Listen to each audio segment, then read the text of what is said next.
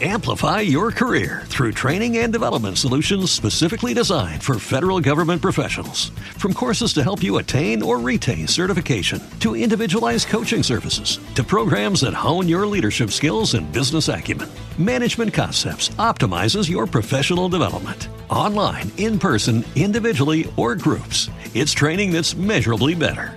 Learn more at managementconcepts.com. That's managementconcepts.com. With the Lucky Land slots, you can get lucky just about anywhere. This is your captain speaking. Uh, we've got clear runway and the weather's fine, but we're just going to circle up here a while and uh, get lucky. No, no, nothing like that. It's just these cash prizes add up quick. So I suggest you sit back, keep your tray table upright, and start getting lucky. Play for free at LuckyLandSlots.com. Are you feeling lucky? No purchase necessary. Void where prohibited by law. 18 plus terms and conditions apply. See website for details.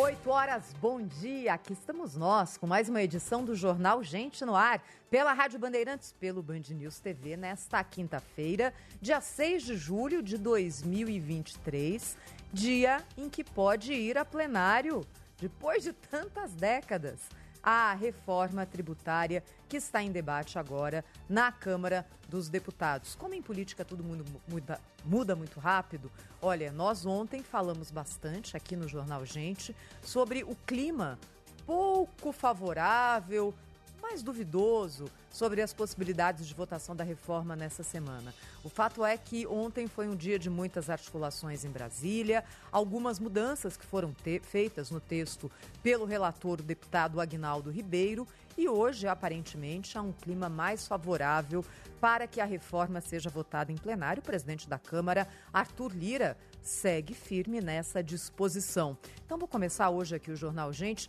com um resumo daquilo que foi alterado pelo relator e que fez com que o clima para a votação da reforma tributária ficasse mais favorável. Algumas mudanças foram feitas no texto inicial e outras decisões foram deixadas para a lei complementar, aquilo que estava mais complicado. E dois assuntos seguem em negociação hoje ao longo do dia.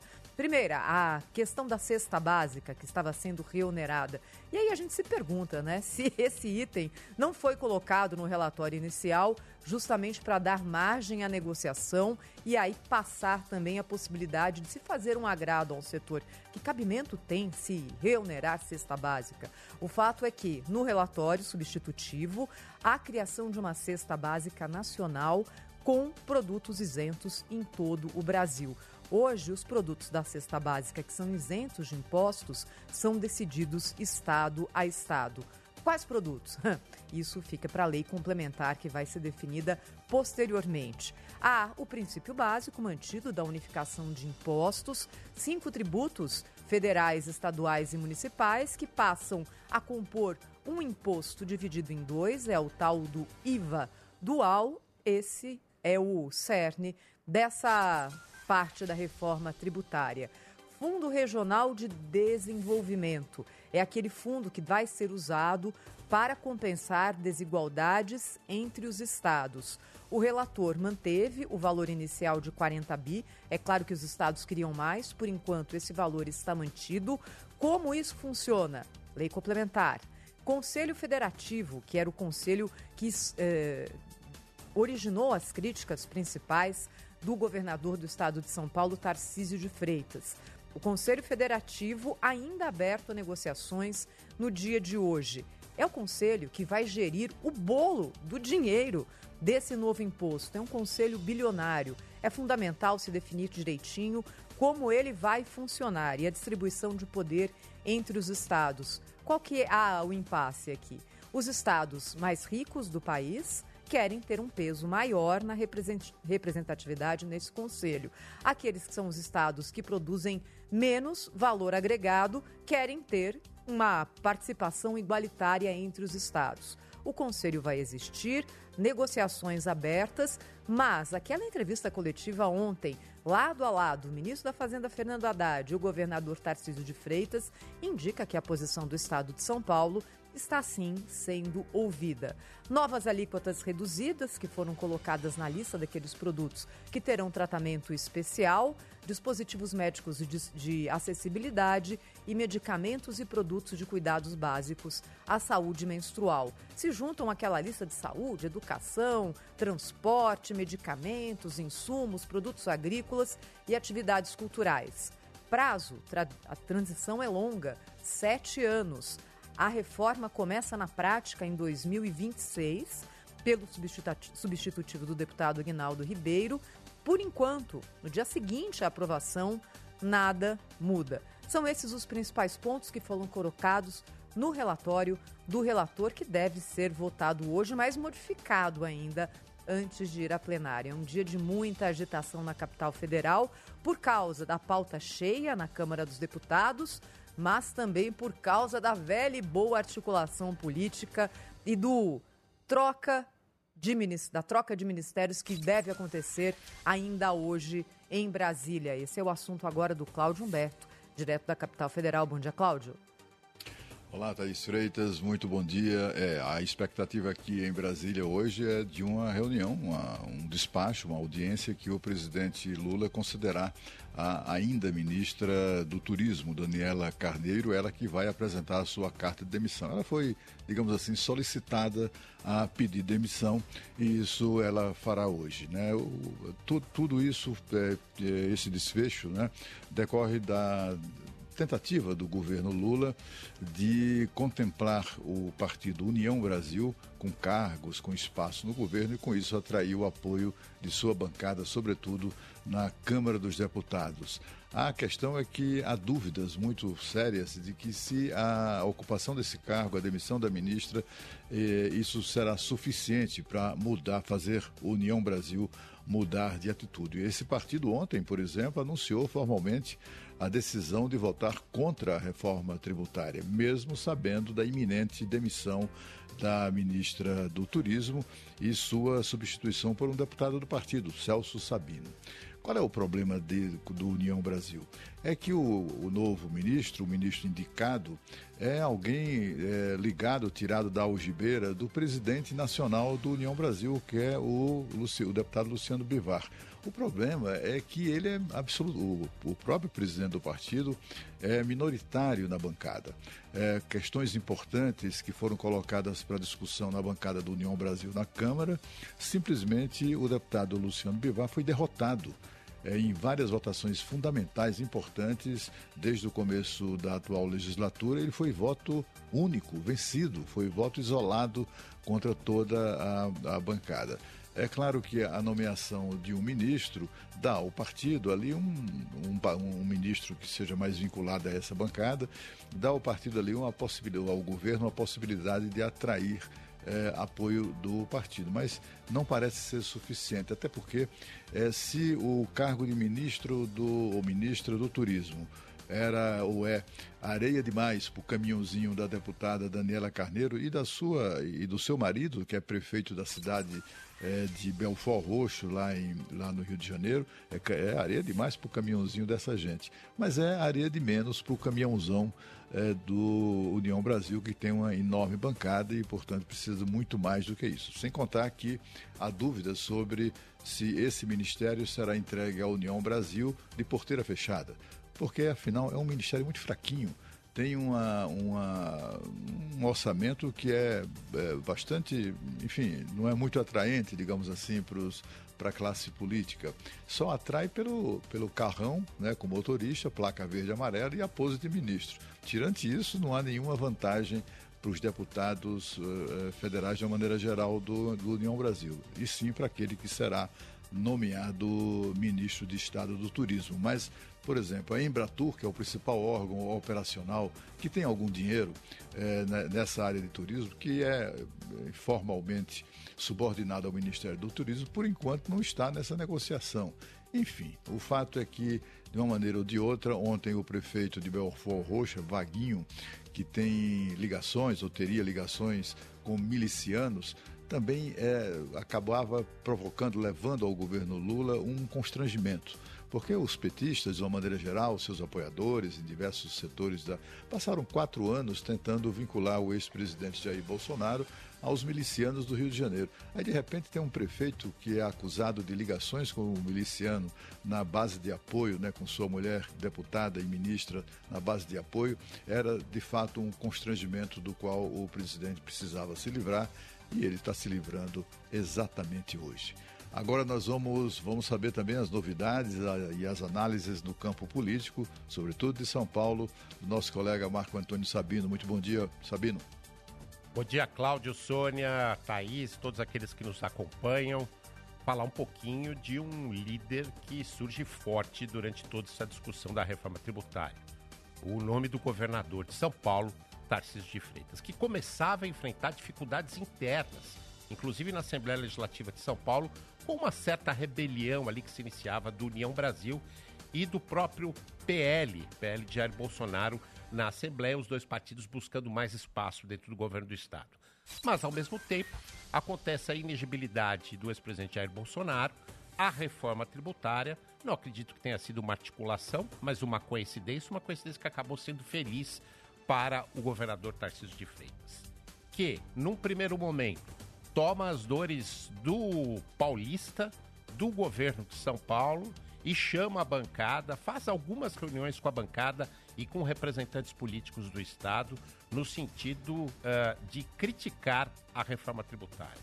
No segundo momento, vai para Brasília, se reúne com governadores, ouve, troca, traz informações e consegue aglutinar ali a posição de governadores importantes hoje no país.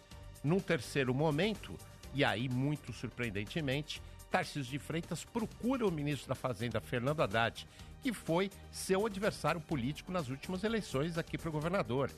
Aliás, adversários, mas como ficou claro no diálogo entre os dois ontem, não inimigos. Os dois chegaram em pontos de consenso em relação à reforma tributária e Tarcísio de Freitas saiu do ministério com a promessa de Fernando Haddad que faria o possível para mudar a governança do chamado Conselho Federativo, o principal ponto de crítica do governador Tarcísio de Freitas à reforma tributária. E, por sua vez, em entrevista coletiva ao lado de Fernando Haddad, Tarcísio de Freitas diz que apoiava 95% já da reforma tributária. Fez mais o governador de São Paulo.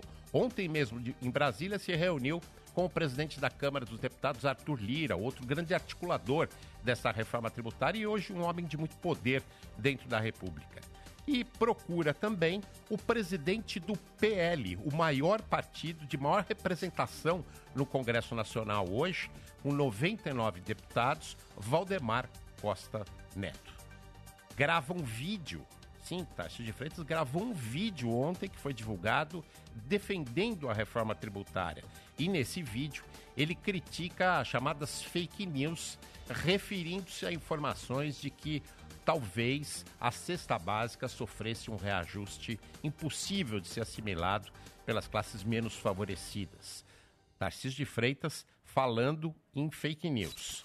E convence o seu partido, republicanos, a votar de maneira unânime a favor da reforma tributária, o que vai se confirmar ou não, mas pelo menos essa foi a declaração do Partido dos Republicanos. É verdade que Taxa de Freitas não é o grande e único articulador da reforma tributária. Vários outros nomes participaram. E a gente tem, por exemplo, notícias hoje de que o próprio presidente Lula esteve muito envolvido nos últimos dias, não só para aprovação da reforma tributária, mas também para aprovação de outros projetos importantes para o governo federal tomou algumas atitudes, como, por exemplo, acabou permitindo que diretores do DENIT, aquela empresa estatal responsável pela construção e reforma de estradas, hidrovias, ferrovias, permitiu que partidos indicassem diretores ali. Permitiu também ou sinalizou que acontecerá o mesmo na FUNASA, na FUNASA do Ministério da Saúde. E liberou emendas parlamentares num total aí de mais de 2 bilhões de reais. São todos argumentos que fazem com que os deputados acompanhem a pauta de interesse do governo federal. Mas o grande momento que se espera é hoje, é um encontro de Tarcísio de Freitas com o presidente Jair Bolsonaro, ou o ex-presidente Jair Bolsonaro, que divulgou uma nota, e me permitam ler aqui um trecho da nota, muito dura em relação à reforma tributária. Diz o ex-presidente Jair Bolsonaro nessa nota, abre aspas, um trecho só, abre aspas. Caso fosse deputado, votaria ao longo de todo o meu mandato contra tudo que viesse do PT. Esse partido não se preocupa com o povo e com a família, não respeita a propriedade privada, defende bandidos. Trecho forte aqui, comentário meu. Desarma o cidadão do bem. Apenas deseja o poder absoluto a qualquer preço. Não podemos apoiá-los em nada. Fecha aspas, diz o trecho da nota divulgada por Jair Bolsonaro. Como será então o diálogo hoje de Tarcísio de Freitas, apoiando, ao que tudo indica, a reforma tributária e Jair Bolsonaro sendo 100% contra? Como é que vão conversar criador e criatura? É o que a gente vai saber nos próximos dias. Amplify your career through training and development solutions specifically designed for federal government professionals. From courses to help you attain or retain certification, to individualized coaching services, to programs that hone your leadership skills and business acumen, Management Concepts optimizes your professional development. Online, in person, individually, or groups, it's training that's measurably better. Learn more at managementconcepts.com. That's managementconcepts.com. With Lucky Land slots, you can get lucky just about anywhere.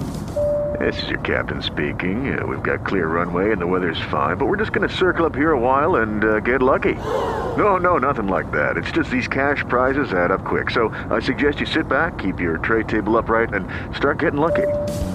Play for free at LuckyLandSlots.com. Are you feeling lucky? No purchase necessary. Void where prohibited by law. 18 plus terms and conditions apply. See website for details. Agora a gente vai até Paris. Olá, Sônia Blota, bom dia. Tudo bom, Sabino? Um ótimo dia para você. Boa tarde já daqui para Thaís, para o Cláudio, para todos que nos acompanham no Jornal Gente, Rádio Bandeirantes, canal Band News TV. E hoje o meu destaque é o fim da reciprocidade para atuação de advogados brasileiros em Portugal e portugueses no Brasil. Isso mesmo. Havia um acordo desde 2015 para que os advogados brasileiros que quisessem mudar para Portugal e vice-versa poderiam continuar suas atividades sem ter que revalidar seus diplomas e exames de ordem. A desculpa dos portugueses é que, abre aspas, há diferença notória na prática jurídica entre Portugal e Brasil. E cita, Portugal cita sérios problemas de adaptação dos profissionais brasileiros. Bem, nós conversamos com a advogada brasileira Rafaela Barbosa, que atua em Portugal também, e conversou sobre o assunto com a editora de internacional do canal Band News TV, Bárbara Fava. Vamos ouvir. Ah, nos últimos meses, nos últimos anos, ah, muitos advogados brasileiros se inscreveram aqui. Hoje nós somos 10% da população de advogados aqui em Portugal. Então a gente percebeu né, que no, no último ano, desde que foi eleita a nova bastonária, que houve uma movimentação no sentido de, uh, de um certo incômodo dos advogados brasileiros estarem aqui, uh, mas de certa forma também a forma como os advogados brasileiros atendem os clientes uh, começou a cativar as pessoas aqui, até porque uh, em Portugal agora existem muitos estrangeiros. Então, a maneira como aconteceu o rompimento do acordo de reciprocidade está totalmente contrária ao que define ao Estatuto dos Advogados de Portugal, que é uma lei aprovada desde 2015. Então, esse estatuto ele define que se houver alteração no acordo de reciprocidade, que pode haver, tem que ser feito por convocação de uma Assembleia Geral. E não foi convocada a Assembleia Geral. O que aconteceu é que o Conselho Geral, que é diferente da Assembleia Geral, se reuniu e decidiram por, por, por, romper o acordo de reciprocidade unilateralmente. O que, a gente, o que a gente alega é que não é que não pode revisar-se o acordo de reciprocidade. Pode. Só que tem que se é, cumprir o rito legal. E isso não foi cumprido. Então isso aí é uma nulidade. A gente não sabe como vai ficar, porque a Ordem dos Advogados do Brasil até então não tinha se manifestado oficialmente. Então a gente não sabe Pois é, gente. Olha, como disse a doutora Rafaela, hoje são quase 10% dos advogados registrados em Portugal. Quase 10%, 9,3% para ser mais específica, são brasileiros. São 3.170 advogados do Brasil inscritos na ordem portuguesa, dentro de um universo de 34 mil advogados. O direito brasileiro tem como base comum o direito lusitano E o que leva, de fato, só agora a ordem portuguesa chegar a essa conclusão, já que há oito anos existe é, essa atuação de brasileiros em Portugal. E como se observa nos números, é que são muito bem, são advogados muito bem sucedidos. Advogados brasileiros que trabalham majoritariamente no direito migratório, empresarial, imobiliário. E só reforçando que quem já atua vai continuar nos dois países. A regra vale daqui para frente. Só que Gente, pensem comigo. Em vez de Portugal ficar inventando desculpas para conter o fluxo de brasileiros, devia, deveria, como disse a doutora Rafaela, ter promovido um debate mais sério sobre isso. Afinal, quando eles precisaram da mão de obra brasileira, eles chamaram, facilitaram a vinda de todo mundo para Portugal, facilitação em cidadania, documentação, etc. É certo que Portugal é um país pequeno e a imigração brasileira para lá é muito grande. Aliás, bateu recorde agora, desde 2018, e 400 mil brasileiros já têm a cidadania portuguesa. Mas, gente, não precisam usar narrativas para barrar a entrada dos brasileiros. Vou só lembrar de um fato aqui para vocês quem se lembra, né, no começo dos anos 90, finalzinho dos anos 80, comecinho dos anos 1990, da chamada crise dos dentistas. Os dentistas brasileiros foram para Portugal, fizeram um sucesso tremendo e acabaram esvaziando os consultórios dos portugueses. A reação também foi exatamente com uma narrativa sobre diferenças de diplomas e formações. Enfim, pergunta que eu deixo aqui para vocês. Será que o namoro do governo português com o Brasil está chegando ao fim? Cenas dos próximos capítulos. E muita gente, Cláudio então, Humberto, essa... se programou com essa decisão que já existia há muito tempo Exato. em Portugal, não é? Você muda de um dia para o outro, sem aviso prévio, sem discussão. Trabalho aí também para a diplomacia brasileira agora, né, Cláudio? É, exatamente. É um trabalho que, eh, que vai ser duro, viu? Como foi na questão dos dentistas, muito bem lembrada pela, pela Sônia Blota. É, é, uma, é um velho cacuete xenofóbico dos portugueses, né? Nós todos adoramos Portugal e os portugueses temos relações muito culturais, inclusive históricas, é, muito próximas, né? Mas é ali, tem, tem, há ali uma elite de classe média, média alta portuguesa que não, não é muito tolerante com a presença de imigrantes sejam brasileiros e também eh, os africanos. Na questão dos dentistas, eu morava em Portugal, trabalhava na Embaixada do Brasil nessa ocasião. E olha, nem eram tantos assim, né? Hoje, os advogados brasileiros que atuam em Portugal representam 10% de todos os advogados em atividade naquele país. É, é, uma, é um choque mesmo, né? É preciso a gente reconhecer isso. É, porque, afinal de contas, esse, esse mundaréu de advogados que que migrou para Portugal acaba ocupando o espaço, é, até pela sua qualificação, né, e pela gana, pela garra, né, porque o imigrante tem isso, né, o, imigrante, todo imigrante, né, conta somente com ele mesmo. Então ele se desdobra, se dedica e acaba conquistando clientela, acaba conquistando o espaço. Na questão dos dentistas foi bem assim, viu? Os dentistas eram brasileiros, eles eram jeitosos, eles eram é, muito muito gentis pra no mim trato. são os melhores é? do mundo, Cláudio. E, exatamente. E o, e os dentistas brasileiros, há duas escolas, nem sabia disso, né? Eu fiquei sabendo naquela ocasião. Havia naquela ocasião, e isso não deve ter mudado, duas escolas de odontologia é, que são respeitadas no mundo, que são as melhores do mundo. É a canadense e a brasileira. A brasileira tem uma certa supremacia é, em relação a isso. A qualidade do dentista brasileiro é absolutamente inegável. Em, em Portugal, não há dentistas, ou não havia.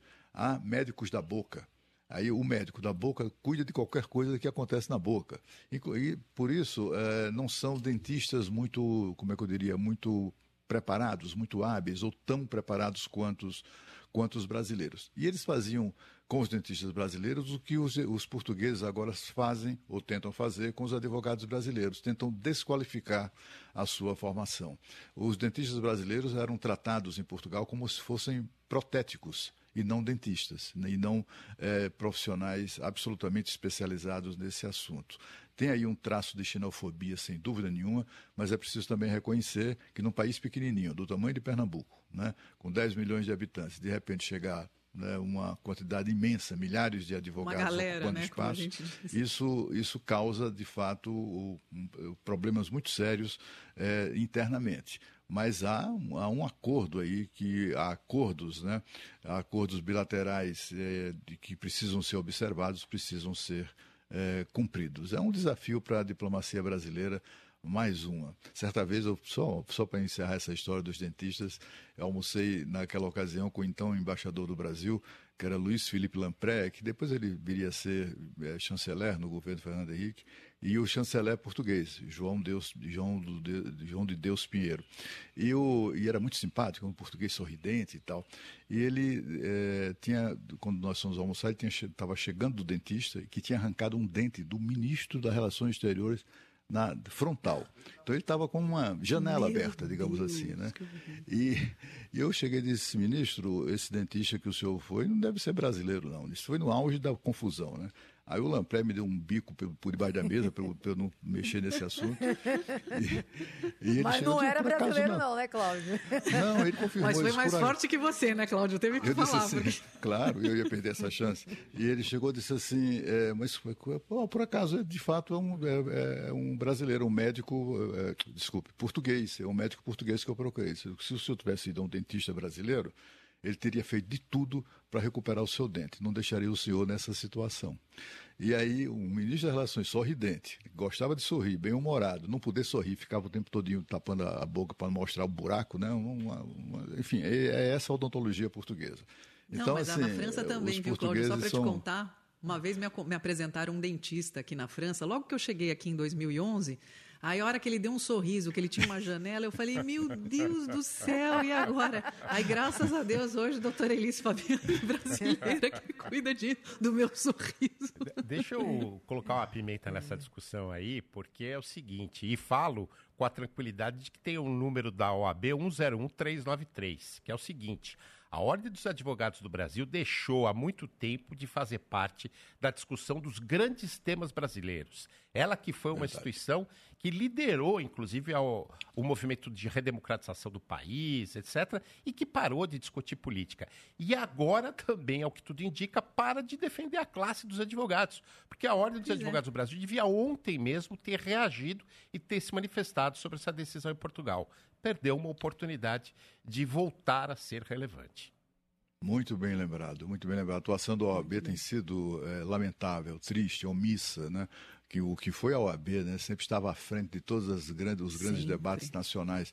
A gente vê aí a crise institucional que se estabeleceu no país nos últimos anos, é, com o Supremo Tribunal Federal assumindo atribuições de delegacia de polícia, de Ministério Público, e a OAB se manteve omissa o tempo todo, nem mesmo para apoiar, nem mesmo para se manifestar de alguma maneira uma omissão meio acovardada, né, que não tem nada a ver com a história, a belíssima história da Ordem dos Advogados do Brasil. Agora são 8 horas e 25 minutos. Esses aqui são só alguns dos assuntos do Jornal Gente desta quinta-feira, que você confere todos os dias conosco na Rádio Bandeirantes, no canal Band News TV. Rede Bandeirantes de Rádio. Informação e o debate na mesa. No Jornal Gente, da Bandeirantes. O dia a dia na Braspress é tudo azul. Com segurança, rapidez e qualidade. No Brasil, de leste a oeste, norte a sul. Tem sempre um caminhão azul Braspress na sua cidade. Tarifas na medida e pronto atendimento. Informações em real time com precisão. E pela Aeropress, sua encomenda vai de avião. Ligue 011 2188 9000 ou pelo site braspress.com. Dias 8 e 9 de julho, a Stock Car está de volta a Interlagos, com ingressos a partir de 25 reais. Venha e traga a família toda para um dia de muita diversão e entretenimento. Felipe Massa, Rubinho, Tony Canaã, Nelsinho Piquet e várias outras feras em Interlagos. Ingressos promocionais de férias a partir de 25 reais e combo família. Vendas stoccarproseries.com.br e na bilheteria do autódromo. Trânsito. Oferecimento Braspress, a sua transportadora de encomendas em todo o Brasil. Em São Paulo, ligue 2188 9000. Helicóptero da Bandeirantes aqui na rodovia Castelo Branco, por interior, com lentidão do quilômetro 20 ao 21, na passagem pela pista lateral na região de Alphaville. Para São Paulo, lentidão do quilômetro 32 até a chegada ao 25 em Barueri, do 24 ao 23 também. E no acesso ao Cebolão pela pista expressa na hora de entrar na marginal do Tietê. Com o C6 Carbon você tem tecnologia exclusiva para proteger seu patrimônio, como o locais seguros, que você escolhe os endereços para fazer suas transações em segurança. C6 Bank é da sua vida.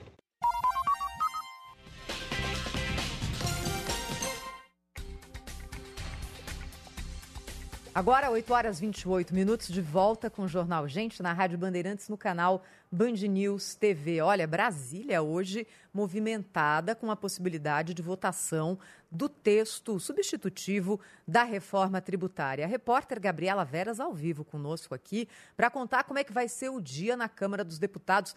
Já se tem um horário mais ou menos em que a votação pode vir a acontecer, Gabi? Bom dia. Oi, Thaís. Bom dia para você. Bom dia, Cláudio, Sabino, Sônia. Bom dia a todos Oi, que estão por aqui na nossa companhia.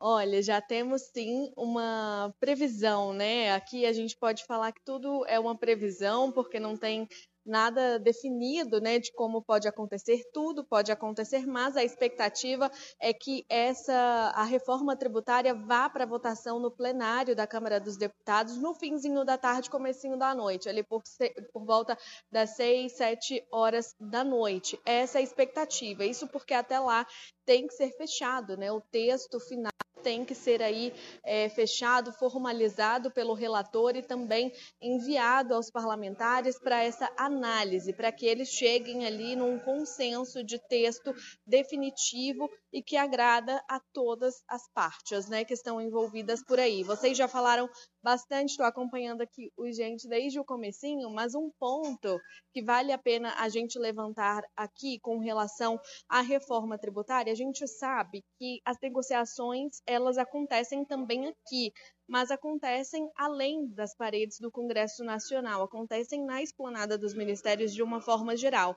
E olha só, nas vésperas né, dessa votação, análise da reforma tributária, o governo federal Palácio do Planalto, presidente Luiz Inácio Lula da Silva, portanto, liberou né, a maior quantidade de recursos de emendas até o momento.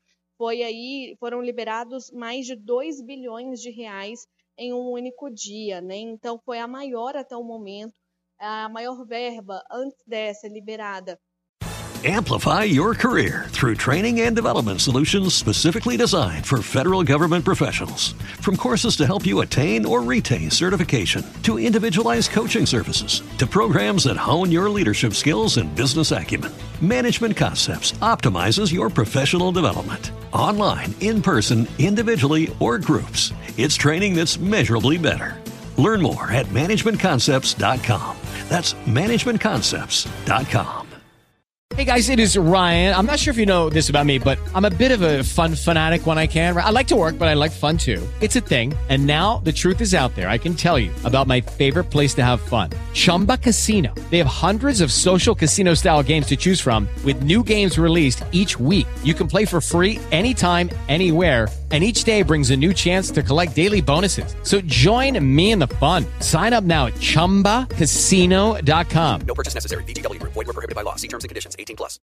Tinha sido ali na véspera da, da votação, da reformulação da esplanada dos ministérios e agora esse valor liberado aí para as bancadas, para os parlamentares, mais de 2 bilhões de reais de emendas. Digo que isso tem relação com o Congresso Nacional, com a votação da reforma tributária. Por quê? Porque isso é um empenho né, do governo federal ali e trazendo para cá, para os parlamentares, uma forma ali de auxiliar eles, digamos assim, nessa votação que, de acordo com o presidente da Câmara dos Deputados, Arthur Lira, começa hoje, né? Começa principalmente ali no comecinho da noite, fim da tarde, começo da noite. Essa é a expectativa, portanto, Então, é, essas verbas foram liberadas exatamente nessa semana que é decisiva para o governo federal. A reforma tributária é uma política que vai custar caro para o governo caso não passe, digamos assim, né? E é exatamente por isso que esses esforços estão sendo somados partindo do governo federal aqui para o Congresso Nacional de uma forma geral. Estou aqui no túnel do tempo, que fica no Senado Federal, ali próximo às comissões do Senado, mas já dei uma voltinha no Salão Azul e também no Salão Verde, tudo muito tranquilo por aqui no momento, pelo menos por enquanto, isso porque ontem à noite os parlamentares saíram daqui muito tarde, né? O presidente da Câmara dos Deputados, Arthur Lira, saiu para lá da meia-noite. Então, é, no momento, agora eles estão dando entrevistas, enfim, falando ali com aliados e partindo dessas negociações. Inclusive, o Lira vai dar uma entrevista para a gente a partir das nove e meia da manhã e a expectativa é que o clima aqui no Congresso Nacional, na Câmara dos Deputados de uma forma geral, fique mais quente no fim da manhã e também comecinho da tarde, exatamente para fechar esse texto da reforma tributária para que ele vá para o plenário da Câmara dos Deputados já no começo da noite de hoje. Volto com vocês.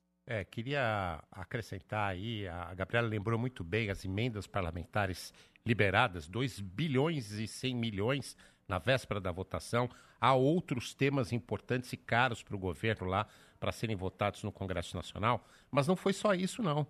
Lá no DENIT, o governo está aceitando que um dos diretores seja um homem ligado a Tarcísio de Freitas, né, que foi ministro da Infraestrutura. E na FUNASA já a sinalização também que o MDB ocupará um grande espaço. Sem falar naquilo que o Cláudio já destacou, finalmente a mudança no Ministério do Turismo, ou seja, é o governo articulando politicamente, tentando furar essa oposição e atendendo às reivindicações do Centrão. É, e novamente, não é, o que vai determinar o resultado disso tudo é o Arthur Lira. Ele é o dono dos votos. Né? O, o, hoje não tem. A gente continua ainda ali na expectativa de que o governo constitua, forme uma bancada de apoio, uma base de apoio. O presidente Lula já disse isso há poucas semanas atrás. Pelas contas dele, ele só conta mesmo como é, governista radical, né? 136 deputados em 513, é muito pouco, né? É, por quê? Porque a maioria dos, dos deputados, ali à volta dos 320, né, 330 deputados, seguem a orientação do presidente da Câmara. É, mudou essa lógica, eu, já te, eu tenho dito isso aqui, mudou essa lógica na Câmara dos Deputados. Aquela história de, de o, o, governo é, procurar é, aliciar deputados, o Lula mesmo, no, no, no, Lula 1 foi o mensalão, no Lula 2 o petrolão, né? tudo ali tentando aliciar com dinheiro os deputados. É, ou politicamente, com espaço, aquela coisa do toma lá da cá. Hoje é, o, é, o, é quase o contrário. Né? O governo é que tem que se procurar se aliar a, essa, a esse bloco quase monolítico ali é, de maioria do, da Câmara dos Deputados. Quem vai determinar a vitória ou a derrota do governo na reforma tributária será Arthur Lira mais uma vez. Cláudio, só uma pergunta rápida para você. Você lembra aí na história recente do país, pelo menos no começo de governo, um presidente da Câmara dos Deputados com tanto poder como Arthur Lira? Tem alguma comparação histórica aí com, com esse poder? Eu acho que Ulisses Guimarães teve, teve essa liderança, porque ele impunha respeito. Né? O Ulisses era uma, uma figura muito respeitada pelos parlamentares. Ele tinha uma liderança que era numericamente inferior à, à de Arthur Lira, mas ele impunha idêntico respeito. O Arthur Lira, ele construiu essa liderança ao longo dos anos. Ele, ele sempre foi um candidato que todo mundo queria votar para, os deputados queriam eleger presidente da Câmara, mas tinha sempre ali uma jogada que deixava ele para trás. Né? É, a última jogada foi para eleger, pela, pela força do, do então presidente Temer, o, o, Rodrigo Maia, presidente da Câmara. Depois o Rodrigo Maia utilizou o próprio poder que tinha para passar a perna no, no Arthur Lira quando ele estava em plena campanha. Eles tinham inclusive um acordo no sentido de o, o Maia é, apoiar o Lira e no fim da, ao fim, o, no, no, final, o, o, é, o, Maia passou a perna, o Rodrigo Maia passou a perna no. E aí aquelas pessoas, esses deputados, é, ficaram ali na expectativa o tempo todo. Ele é um sujeito que se relaciona muito bem com os deputados. Ele não, não é uma, uma liderança na base da, da pancada, né? na base da. Não, é uma liderança construída ali na, enfim, na, na, na amizade, né? Na, na, no jeito político que ele tem mesmo de, de se aproximar das pessoas. Eu acho que é isso que faz dele tão, tão forte. Né? Eu já contei aqui no programa a história de que certa vez em Alagoas, é, teve, no começo de ano em Alagoas, ele, ele hospedava é, quatro dezenas de parlamentares, e, e, cada um deles com suas famílias, com suas mulheres, seus maridos, seus filhos, etc., assim, no começo de ano.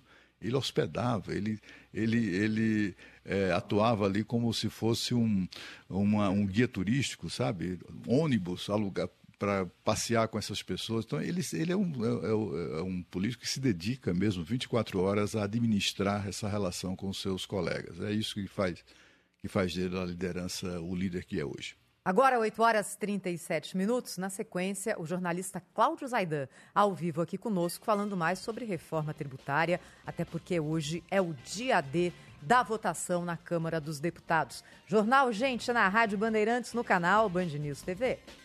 Rede Bandeirantes de Rádio. Informação e o debate na mesa no Jornal Gente, da Bandeirantes. Patrícia Ávila, diretora-geral da Jeffrey Group do Brasil. As empresas estão à procura de profissionais que buscam evoluir sempre. No mundo de hoje, a atualização é fundamental.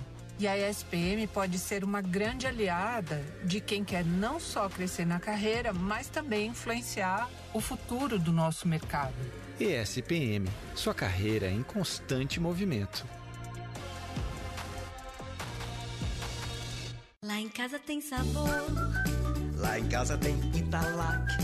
Lá em casa tem amor. No Brasil inteiro tem Italac. Lá em casa tem sabor. Italac, a marca de lácteos mais comprada do Brasil. Lá em casa tem Italac. Amantes da velocidade, preparem-se! Dia 16 de julho, a Porsche Cup Brasil invade o Autódromo de Interlagos. Sinta a emoção da corrida com os melhores pilotos do país. Não perca tempo, acelere e garanta agora o seu ingresso no PorscheGT3Cup.com.br. Trânsito. Oferecimento Braspress, a sua transportadora de encomendas em todo o Brasil. Em São Paulo, ligue 2188-9000. Observando do alto a condição aqui do Minhocão, elevado presidente João Goulart no caminho para o centro, com trânsito intenso, é verdade, mas sem congestionamento em toda extensão, motorista com paciência consegue seguir. Quem vai no sentido do bairro, vai bem pelo elevado também, a sequência do caminho pela Avenida Francisco Matarazzo também tem trânsito bom agora. A Tóquio Marine vende muito mais que seguros, ela vende coragem. Quer coragem? A Tóquio resolve. Fale com seu corretor.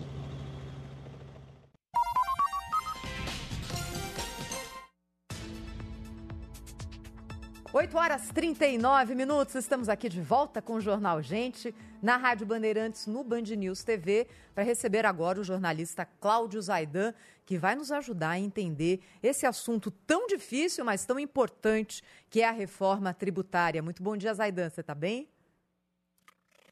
Oi, Thaís, bom dia. Bom dia, Sabino, Cláudio, Sônia. Oi, Zaidan. Prazer Acho que a gente precisa dar uma ajustadinha no áudio do Zaidan, que está chegando um pouquinho picotado para a gente aqui no ar, na Rádio Bandeirantes, no canal Band News TV.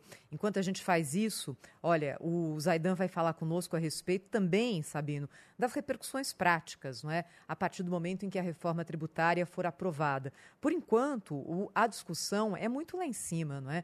Então é uma discussão que a gente tem dificuldade até de captar a partir de que momento nós aqui, cidadãos, como trabalhadores, como empresários, vamos começar a sentir os efeitos dessa reforma. Então, acho que a principal questão em relação a tempo é: ela é uma reforma que não começa a ser implementada já. Ela vai ser feita gradualmente. A partir de 2026 é a data principal. No final da atual gestão. Então, também ali os, os abacaxis que vão ser trazidos por ela vão ficar um pouquinho para mais tarde e com prazos, alguns que se alongam por 20, 30 anos, especialmente aqueles da divisão do bolo entre estados e municípios. É verdade, Thaís. Por exemplo, sabe? uma das primeiras providências que vão ser sentidas é essa criação do imposto sobre bens e serviços. Vai demorar cinco anos, um pouco mais de cinco anos, né? assim Uhum. como a implantação do Conselho Federativo, aliás, para o qual o governo anuncia um fundo de 40 bilhões logo no início e depois escalonando para 60 bilhões. Você falava no começo Sabino do... tirou as palavras da minha boca, viu, Thaís? Porque é exatamente isso. O professor Heleno Trajano chamou ontem a atenção em entrevista aqui ao Jornal Gente, né?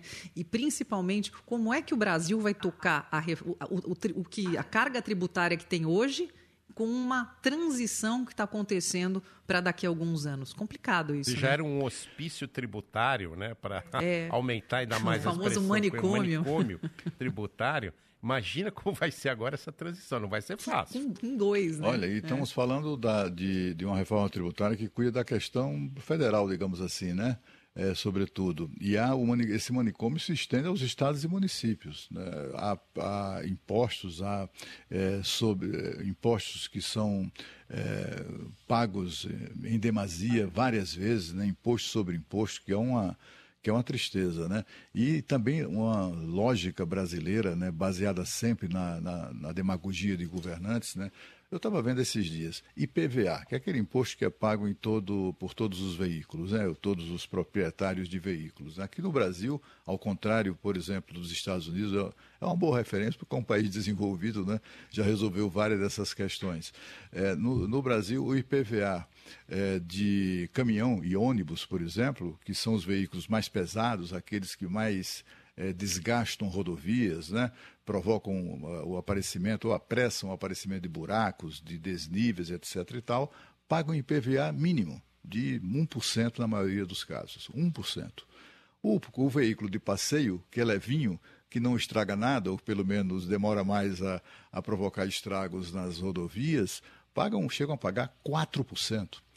É, 4% de IPVA. Vê, vê a lógica, é pura demagogia isso. Os caminhoneiros vão detestar o que eu estou dizendo, mas, mas não, faz o menor sentido, a não ser pela via da, da demagogia. Né? O Brasil precisa mexer em muita coisa, e não apenas no plano federal, no plano local também, estadual e municipal, tem muita coisa errada. E ainda na, na via da demagogia, Cláudio, há uma discussão que é a seguinte: por que jatinhos não pagam IPVA, já que é um veículo, não é? Bem, se a gente olha a representatividade hoje de- desse mercado frente à arrecadação total, é nenhuma. Então, quando eu digo demagogia, é o seguinte: é não só fazer, mas dizer que está fazendo. Vamos incluir jatinhos para fazer com que aqueles muito ricos também paguem IPVA sobre os seus eh, aviões. A questão é que muitos aviões são usados também pela agricultura e isso gerou um incômodo no agro, dizendo o seguinte: escuta, mas eu preciso do, avi- do avião, não é um jatinho, é claro, mas para pulverizar. Eh, os produtos químicos ali na, na minha plantação, como é que eu vou ser tributado por isso e não era? E havia um regime especial justamente porque isso está dentro do contexto do agro. Então, agora também na revisão de ontem, o relator Agnaldo Ribeiro tirando esse tipo de, de avião li- ligado à operação agrícola da, tá, da- do pagamento de PVA. É que vai ter muita gente querendo usar também ali as emendas que fez, aquilo que foi aprovado já numa campanha política antecipada, né? É, e, e eu E queria... puxa outros assuntos também, né, Sabino? O professor, tá- citando o professor Heleno novamente, é por que o salmão está na cesta básica e os ovos não estão? Então, isso está puxando tanto fio, essa história de reforma tributária, que a gente precisa discutir muita coisa com a sociedade. Por falar em jatinho, eu queria. Hoje eu li uma, uma informação a ser confirmada de que vai sobrar ali, se ninguém mexer, pelo menos estava ontem no texto, a, a retirada da tributação sobre eh, barcos. eh, com a desculpa de que são barcos para pesca artesanal. Mas com certeza vai se fazer confusão ali nessas embarcações, num- numa situação parecida com o que a Thaís trazia sobre aeronaves. né? E tem uma outra discussão que vai começar já já também, Sabino, que é a seguinte: cesta básica nacional, que aí vão ser produtos que valem para todo o país e que vão ser isentos de tributação. Hoje, essa isenção do ICMS é decidida estado por estado. vai ser uma discussão sem fim, porque o país, o Brasil, é um país continental e os hábitos alimentares são muito diferentes entre os estados. Então, se a gente tirar ali algumas coisas bem básicas mesmo, aquilo que é conduzido, consumido no Rio Grande do Sul não necessariamente é consumido no Acre como parte ali da alimentação básica diária da população. Então, de novo, olha, a gente vai entrar já já nessa discussão. A maior parte da reforma tributária vai ficar mesmo é para a lei complementar, né? E vamos combinar, né? essa questão da cesta básica é novamente uma demagogia. Né? A gente é preciso que a, é, a gente é, concordar com a necessidade de se tributar menos alimentos é? sobretudo os alimentos da cesta básica, sem dúvida nenhuma, né? É, mas é, isentá-los de imposto e tal, isso vai criar distorções, é, como a Thaís lembrou, é, em várias regiões do país, porque o que é bom para uma região pode ser péssimo para outra, né? pode não funcionar para outra. Então, é, essa, essa coisa de, de se generalizar decisões, é, que, é, que é própria da discussão, é uma decisão que será adotada pela Câmara dos Deputados, pelo Congresso Nacional. Né? Agora, é, ontem, eu até com um colega o Ivanildo Sampaio, colega de Pernambuco, que fez história no jornalismo é, brasileiro, ele estranhando que as pessoas criticam a reforma tributária. Como é que pode? A reforma tributária é uma coisa necessária, etc. Claro, assim, eu não conheço ninguém que discorde. Como disse ontem aqui o professor o professor Heleno, né? É, não há ninguém que discorde da, de reforma, da necessidade da reforma tributária. O problema é como você vai vai esperar, por exemplo, do setor de serviços, que concorde que a reforma é uma maravilha e é necessária, com um acréscimo é, da carga tributária em 440 bilhões de reais nesse, nesse segmento. Como é que, que tipo de explicação ou de apoio você pode pretender de pequenas, micro e pequenas empresas que estão no Simples Nacional e que, segundo a Confederação Nacional do Comércio, terão uma, terá uma carga tributária acrescida em 261%? Como é que você vai pode esperar desse segmento apoio à reforma tributária? Isso e outras coisas. A própria CNC prevê um desemprego de 3 milhões e 800 mil trabalhadores no setor de serviços na, no primeiro momento da, da, vigência da reforma tributária. Então, você vai esperar mesmo que essas pessoas que estão que perderão os seus empregos é, e até os outros que eventualmente não perderão, mas terão seus empregos ameaçados de alguma maneira, eles vão apoiar isso? Então, assim, é uma discussão que a gente, ah, porque ninguém quer abrir mão é, dos seus, é, né, da sua condição ou de impostos ou não sei o quê, mas assim, também ninguém pode aceitar uma, uma, um aumento brutal da carga tributária, porque muitas vezes pode ser fatal para a atividade, para empregos e etc. Agora são 8 horas e 48 minutos. Já já nós vamos falar sobre a investigação policial que acontece envolvendo o caso do jogador Luan, o jogador do Corinthians, que foi agredido dentro de um motel por integrantes de uma torcida organizada do clube. Na sequência aqui no Jornal Gente, na Rádio Bandeirantes, no canal Band News TV. Rede Bandeirantes de Rádio. Informação e o debate na mesa. No Jornal Gente, da Bandeirantes. Pra se manter conectado, pode contar com a gente. Fique ligado, Sil, sempre presente. Sil, energia que se renova.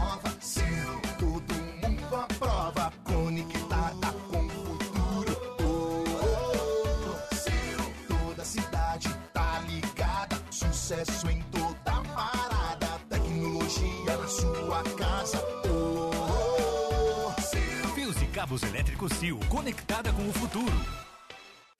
Quando seus investimentos estão no lugar certo, tudo fica mais fácil. Por isso, nós recomendamos a melhor. Conte com a CM Capital, uma corretora de investimentos com mais de 30 anos de tradição no Brasil e na Europa. Na CM Capital, você tem assessoria gratuita dos melhores especialistas para montar uma carteira de investimentos exclusiva para você. Abra sua conta grátis. Acesse cmcapital.com.br/barra bandeirantes. Trânsito. Oferecimento Braspress, a sua transportadora de encomendas em todo o Brasil. Em São Paulo, ligue 2188 9000. Pelo corredor norte-sul, no sentido do aeroporto de Congonhas, o trânsito é lento agora na saída ali da Praça Campo de Bagatelle até chegada ao cruzamento com a Avenida do Estado. Pesado o trânsito por causa das obras. Depois dali melhora, volta a ficar ruim já na entrada do túnel Anhangabaú até a ligação leste-oeste. Para Santana, nesse mesmo trecho, o caminho é bom. Transfira dinheiro ao exterior com Western Union até 31 de julho. A primeira tarifa de envio por nossa conta. Baixe o app, envie para saque no exterior e pague via Pix. Exclui envios para a Argentina.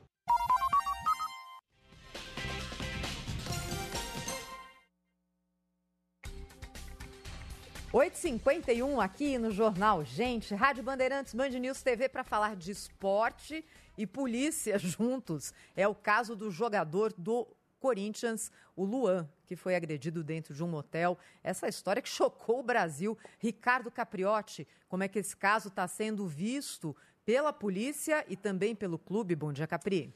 Bom dia, Thaís, Sabino, Cláudio Humberto, a Sônia, bom, bom dia. dia. a todos que estão conosco. Oi. Ontem o Cláudio Humberto matou a charada, né? Porque a polícia aparentemente estava tentando se esquivar de investigar esse caso, que chamou muito a atenção, mas não é bem assim, não é? A polícia tem o dever de investigar uma ameaça muito séria que passou o jogador do Corinthians, o Luan foi é, é, atrás, os torcedores do Corinthians foram atrás dele em um motel aqui na cidade de São Paulo. E o Lucas Josino está conosco para mais detalhes desse caso, porque a polícia vai sim investigar essa ameaça que sofreu o jogador do Corinthians. Não é, Josino? Bom dia. Tudo bem, Capriotti? Bom dia para você, bom dia a todos. Nesse momento eu falo ao vivo em frente ao Palácio da Polícia. Tem quatro cavalos da cavalaria da Polícia Militar aqui estavam me cercando, estava até meio tenso para fazer essa entrada ao vivo com vocês. Quatro cavalões gigantes colados em mim aqui, mas que bom que abriu o farol e eles já foram embora. Vamos falar sobre o caso do Luan, que é um caso muito importante e hoje tem novidade, justamente porque os dois amigos que registraram o boletim de ocorrência na delegacia sobre as agressões vão prestar depoimento. Eles foram intimados, eu conversei agora há pouco com o delegado que apura esse caso, ele me disse que ainda na parte da manhã, esses dois amigos do Luan serão ouvidos. Eles também foram agredidos, então eles farão também um exame de corpo de delito para entender qual foi a gravidade dessas agressões. O caso pode mudar. Hoje ele é tratado como agressão, mas pode ser tratado também como tentativa de homicídio porque um dos invasores do grupo da Gaviões da Fiel estava armado e apontou essa arma para o Luan e para outros amigos dele. Fizeram ameaças de morte ao jogador. Então pode ser tratado também como tentativa de homicídio. Perguntei ao delegado, doutor, por que ainda ninguém foi preso? Ele me disse que já passou o período do flagrante, o caso aconteceu na madrugada de terça-feira. Então, por causa disso, ele está reunindo algumas provas para eventualmente, se ele entender dessa forma, pedir a prisão de todo o grupo ou de alguns desses sete integrantes que já foram identificados. Logo depois das agressões, eles foram para uma lanchonete na região central de São Paulo e publicaram uma foto, dizendo que o alvo já tinha sido localizado com sucesso. Para facilitar o trabalho da polícia, os rostos estavam descobertos e eles colocaram nessa foto no Instagram o arroba deles, a identificação de cada um. Então foi fácil para a polícia localizá-lo. Todos fazem localizá-los. Todos fazem parte da torcida organizada do Corinthians, a maior, a Gaviões da Fiel. Alguns inclusive figuram entre os membros da diretoria dessa torcida e agora devem ser responsabilizados por esse caso, mas por enquanto ninguém ainda foi preso. O Luan também vai conversar com os policiais. Ele vai ser intimado também para passar a versão dele, mas ainda não há uma data para que isso aconteça. Capriotti. Valeu, Josina. Impressionante, não é? Como ah, os torcedores seguem barbarizando e não acontece nada. A gente torce para que não haja nada mais sério, porque nós temos visto uma escalada na violência nesses casos de torcedores pressionando jogadores, dirigentes, cada vez mais preocupante, cada vez mais crítico. Tomara que as autoridades consigam barrar isso, mas não é o que a gente tem observado. Você sabe que na França acontece isso, viu, Capri? Tem os, os, chamados ultras. Eles ficam perseguindo o jogador na casa, assim, em frente à casa do quarteirão do Neymar, no quarteirão do Mbappé. Fazem a mesma coisa quando o, sujeito não joga bem. A, Olha isso. E a certeza de impunidade é tamanha que não é só agressão. A pessoa agride o jogador dentro de um quarto de um motel, filma e publica nas redes sociais, marcando aqueles que estavam presentes. Assim, o trabalho da polícia fica muito fácil, né, Capri? Ficar fácil, mas aí é preciso que a justiça haja também para inibir esse tipo de coisa, porque é exatamente isso. Os torcedores se sentem confortáveis nessa situação. Eles sabem que vão é, barbarizar Não vai acontecer e não vai nada. acontecer nada. né? A, a justiça precisa Não acontece agir. nada. É, é, precisa. Se não houver é, uma punição severa para desestimular esse tipo de coisa, a gente vai continuar vendo a repetição desses fatos. E, infelizmente, tomara que é, pare nisso, que a gente não tenha algo mais sério, mais grave, não é? É preciso lembrar que ah, os clubes têm grande responsabilidade nesse comportamento criminoso da- de torcidas organizadas. A gente sabe disso. Eu não sei como é que é em São Paulo, mas no Rio de Janeiro se, verifica- se verificava coisa e em outros estados também. Eu acho que em São Paulo também. A- as diretorias alimentam essa- esses grupos, né? Eles fornecem ingressos de graça, eles fornecem mesada, eles pagam quantias enormes para essas torcidas organizadas, para inclusive se, se colocarem a serviço deles em campanhas para a diretoria do clube, para tomar o clube ou para manter a- a- o controle sobre o clube. Enfim, tem ali uma relação promíscua entre eh, torcida organizada. Viagens, não é, Cláudio? Quando Viagens. Eu me lembro não é aqui em possível Brasília- Que tanta gente tenha dinheiro para cruzar o Brasil Exatamente. acompanhando o seu time, né? Como é que as pessoas pagam os boletos? Eu me lembro de um caso, acho que era de um torcedor eh, corintiano que foi preso acusado de ser o suspeito de atirar um foguete que matou uma criança na Bolívia, né? Esse sujeito foi passou meses preso, foi solto esse torcedor sob a condição de que ele estava proibido de frequentar estádios. Mas no jogo seguinte, que por acaso foi aqui em Brasília, ele estava aqui. Ele veio com a torcida organizada do time e estava aqui no Mané Garrincha assistindo o jogo, foi filmado, fotografado, etc. É, é uma situação eh, do Brasil que é, é, é assim, a justiça, ainda que tome decisões, não faz valer essa decisão, né? não, não cria eh, instrumentos para fazer valer as suas decisões. Eu me lembro do caso da, da saudosa Margaret Thatcher lá na, na Inglaterra quando os hooligans, né, que tocavam terror nos estádios, primeiro ela mandou colocar umas grades gigantescas, umas jaulas, para que ele- eles ficassem confinados nessas jaulas nos estádios. Tentando, é um, aquela coisa do senso de humor britânico, né, tentando ridicularizar a- a- aqueles sujeitos lá. E ela percebeu que aquilo era inútil. O que, é que ela fez? Simplesmente mandou banir dos estádios todos eles. Foram fichados, foram identificados e banidos dos estádios para sempre. Todos, até hoje, são obrigados a, em dia do jogo, já homens velhos, já avós, e são obrigados, em dia do jogo, a se apresentar à polícia uma hora antes e sair da, da delegacia uma hora depois. Até hoje, para sempre. É assim que tem que ser feito no Brasil também. Em São Paulo tem uma questão ainda pior, Sabino. O Ministério Público já comprovou, já identificou e já comprovou que as principais torcidas organizadas aqui em São Paulo estão infiltradas eh, pelo crime organizado. Então isso É é, isso. muito sério também, não é? Essa é uma questão muito séria aqui em São Paulo. É, e, e aqui eu, eu ia falar exatamente isso, Capriotti. Eu tive a oportunidade de participar por motivo profissional, não como cartola, mas conviver é, dentro de um clube com a diretoria de um clube e essa importância que ganha, esse poder que tem a torcida organizada para definir contratação, é, demissão ou não de técnico e pressionando ali os diretores, muitas vezes de forma violenta. Os diretores têm medo de pessoas da torcida organizada é uma coisa assustadora. Aqui em São Paulo também, eu não conheço a realidade do Rio de Janeiro, mas aqui em São Paulo também, um jeito de trazer esses torcedores, além do que o Cláudio falava, ingressos, né? É, é uma série de benesses para eles, é dinheiro no carnaval. Porque aqui as escolas de samba se confundem com as torcidas organizadas em São Paulo.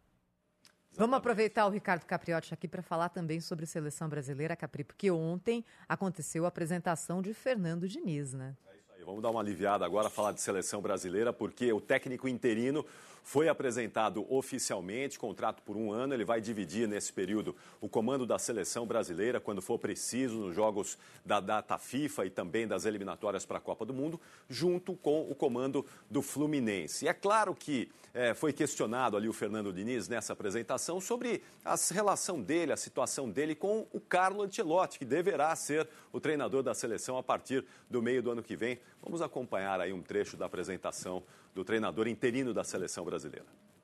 Amplify your career through training and development solutions specifically designed for federal government professionals. From courses to help you attain or retain certification, to individualized coaching services, to programs that hone your leadership skills and business acumen, Management Concepts optimizes your professional development. Online, in person, individually, or groups, it's training that's measurably better. Learn more at managementconcepts.com. That's managementconcepts.com. Okay, round two. Name something that's not boring. A laundry? Ooh, a book club. Computer solitaire, huh? Ah, sorry, we were looking for Chumba Casino. That's right. ChumbaCasino.com has over 100 casino style games. Join today and play for free for your chance to redeem some serious prizes. ChumbaCasino.com. No purchase necessary. Void where prohibited by law. 18 plus terms and conditions apply. See website for details. A princípio, meu contrato segue é de um ano, de 12 meses. Vou procurar fazer o melhor possível. Ah, a gente não, não decidiu ainda se engloba a Copa América. Quanto ao Carlo Ancelotti, assim, é um assunto, eu sei do planejamento da CBF, as melhores condições para que os jogadores consigam colocar a sua melhor versão e colocar o seu melhor potencial para fora. Então, acredito que o, que o tempo que a gente tiver, eu vou conseguir, espero de fato conseguir, que os jogadores entendam as ideias básicas do meu jogo A ideia básica do jogo do Fernando Diniz, eh, ele disse isso inclusive durante essa entrevista coletiva, ele quer que o jogador se sinta à vontade, né? quer que o jogador brasileiro explore o que tem de melhor, que é a questão da qualidade técnica, que é essa coisa da inventividade. Então ele vai deixar os jogadores brasileiros à vontade para poderem eh, mostrar o que tem de melhor que é a qualidade técnica do, do futebol brasileiro. Vamos ver se vai dar certo, né? Vamos ver se ele vai conseguir colocar isso em prática mesmo e deixar o caminho Capri. aberto aí para quando chegar o Carlo Ancelotti, se é que vai chegar, né? Ô, Capri, esse negócio de deixar jogador à vontade, eu não sei não. Tem que botar para jogar, né? Tem que, tem que fazer com que Acho que obrigá-los eles a têm que correr voltar a atrás se da bola. sentirem brasileiros, né? Porque a maioria É joga fora do Brasil. Então, na hora E de o grande juntar. diferencial do futebol brasileiro para o futebol europeu, que é muito competitivo, é exatamente esse, né? Competitividade, é foco, né? Garra, é...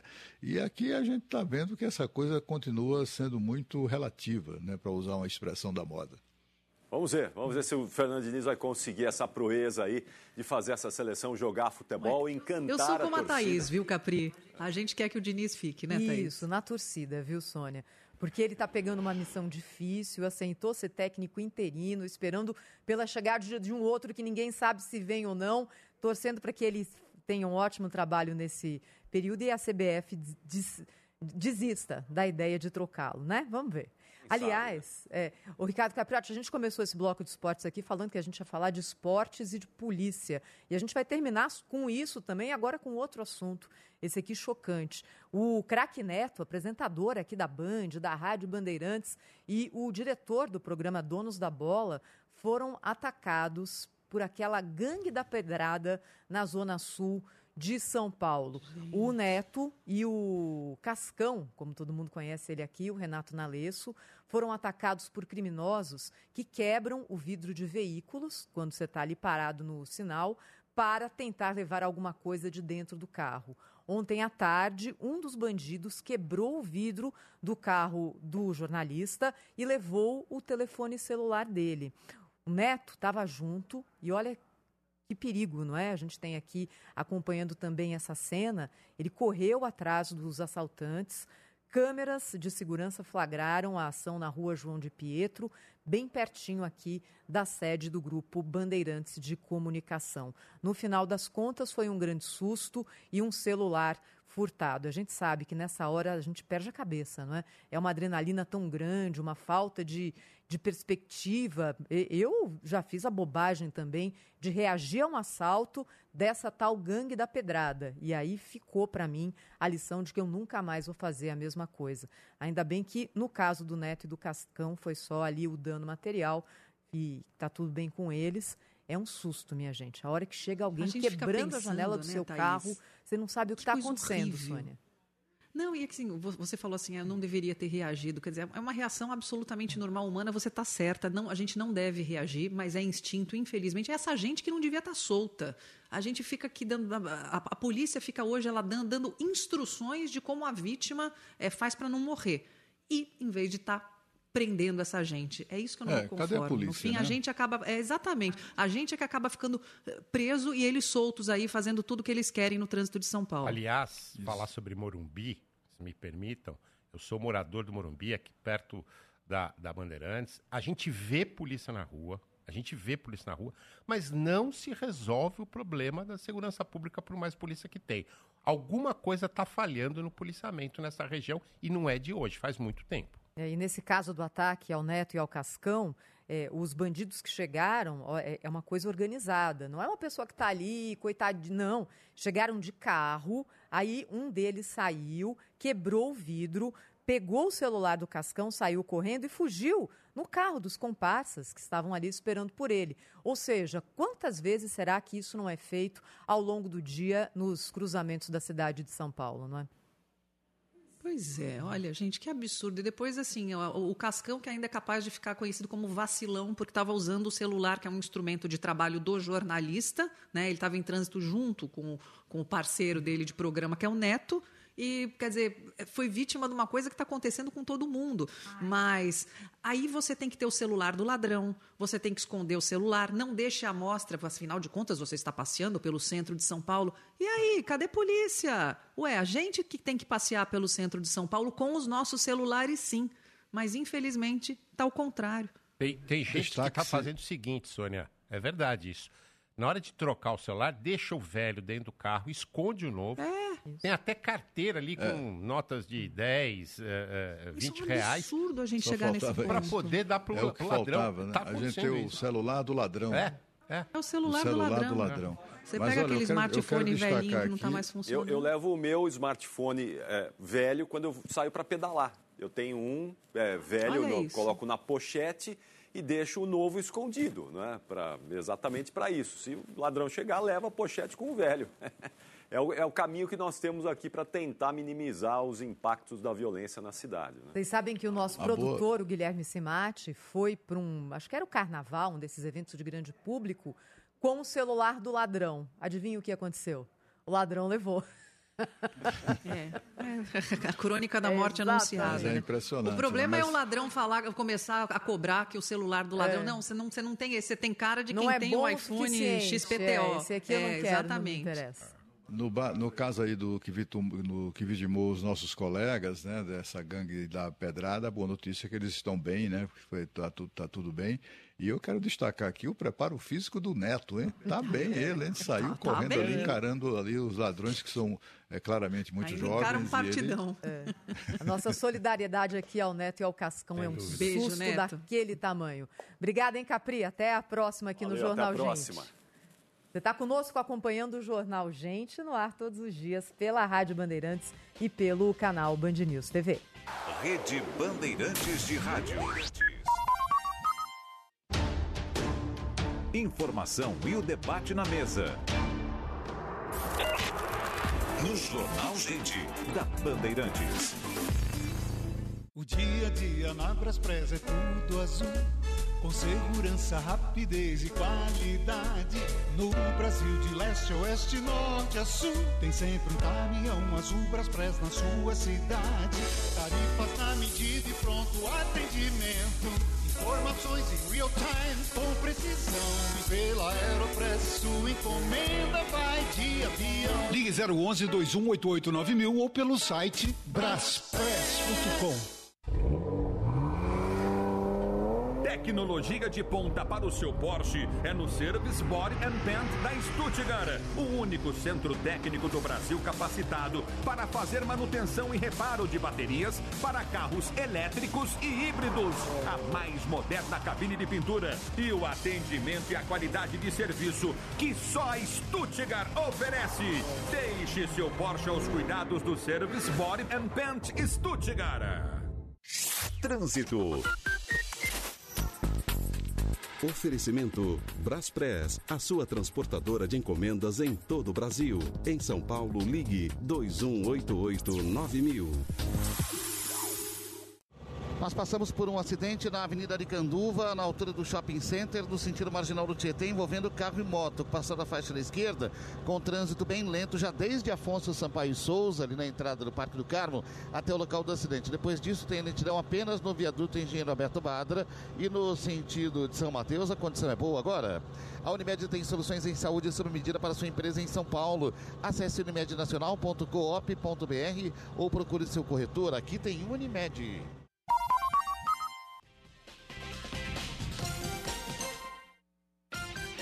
Estamos de volta com o Jornal Gente, Rádio Bandeirantes, canal Band News TV. São 9 horas e 9 minutos e o presidente Lula confirmou ao primeiro-ministro da Espanha, Pedro Sanches, que vai participar da cúpula dos países da Comunidade de Estados Latino-Americanos e Caribenhos, a CELAC, junto com a União Europeia.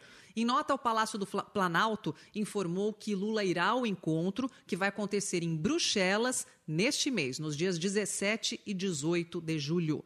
Lula conversou por telefone com o premier que preside o Conselho Rotativo da União Europeia. E ainda, segundo o Palácio do Planalto, os líderes falaram sobre a negociação para destravar o acordo comercial entre o Mercosul e o Bloco Europeu. Lembrando que Lula assumiu na terça-feira dessa semana a coordenação do Mercosul, né? aquela coordenação rotativa e que o Brasil agora faz essa presidência.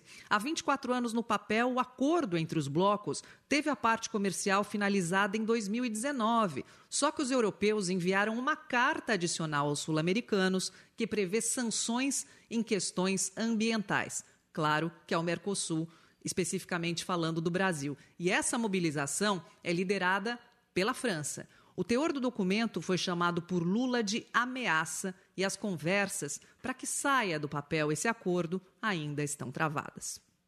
Notícia, Sônia, a gente percebe que, de fato, no seu mandato número 3, o presidente Lula está muito mais focado nos assuntos internacionais do que nos assuntos internos. E olha, não tem certo ou errado nisso, é uma opção, é uma possibilidade, mas como está viajando o presidente da República, né? Ah, tá viajando, tá viajando. E, olha, Bruxelas, ele confirmou, ele foi convencido agora há pouco. Ele tinha, antes ele falou que ia o vice Geraldo Alckmin.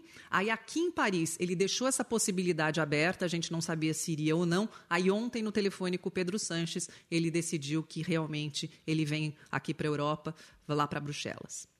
Imagina se ele ia perder a chance de pegar o avião e fazer nova viagem internacional, né? Em seis meses foram 30 dias fora é, do cargo. Pelo menos, olha, teve, teve autoridade viajando mais do que ele, viu? O presidente do Tribunal de Contas da União, o ministro Bruno Danço, por exemplo, passou 46 dias fora, exatamente é, nos cinco primeiros meses do governo. Lula, em seis meses, 30 dias é, viajando por aí afora e sempre ocupando, gastando muito dinheiro público em hotéis de altíssimo luxo, como aconteceu recentemente em, em Paris. Mas o protagonismo do Brasil exige mesmo uma presença do, de um representante brasileiro em, enfim, em todos os eventos, sobretudo os multilaterais, como esse que vai acontecer é, envolvendo os países aqui citados pela Sônia Blota.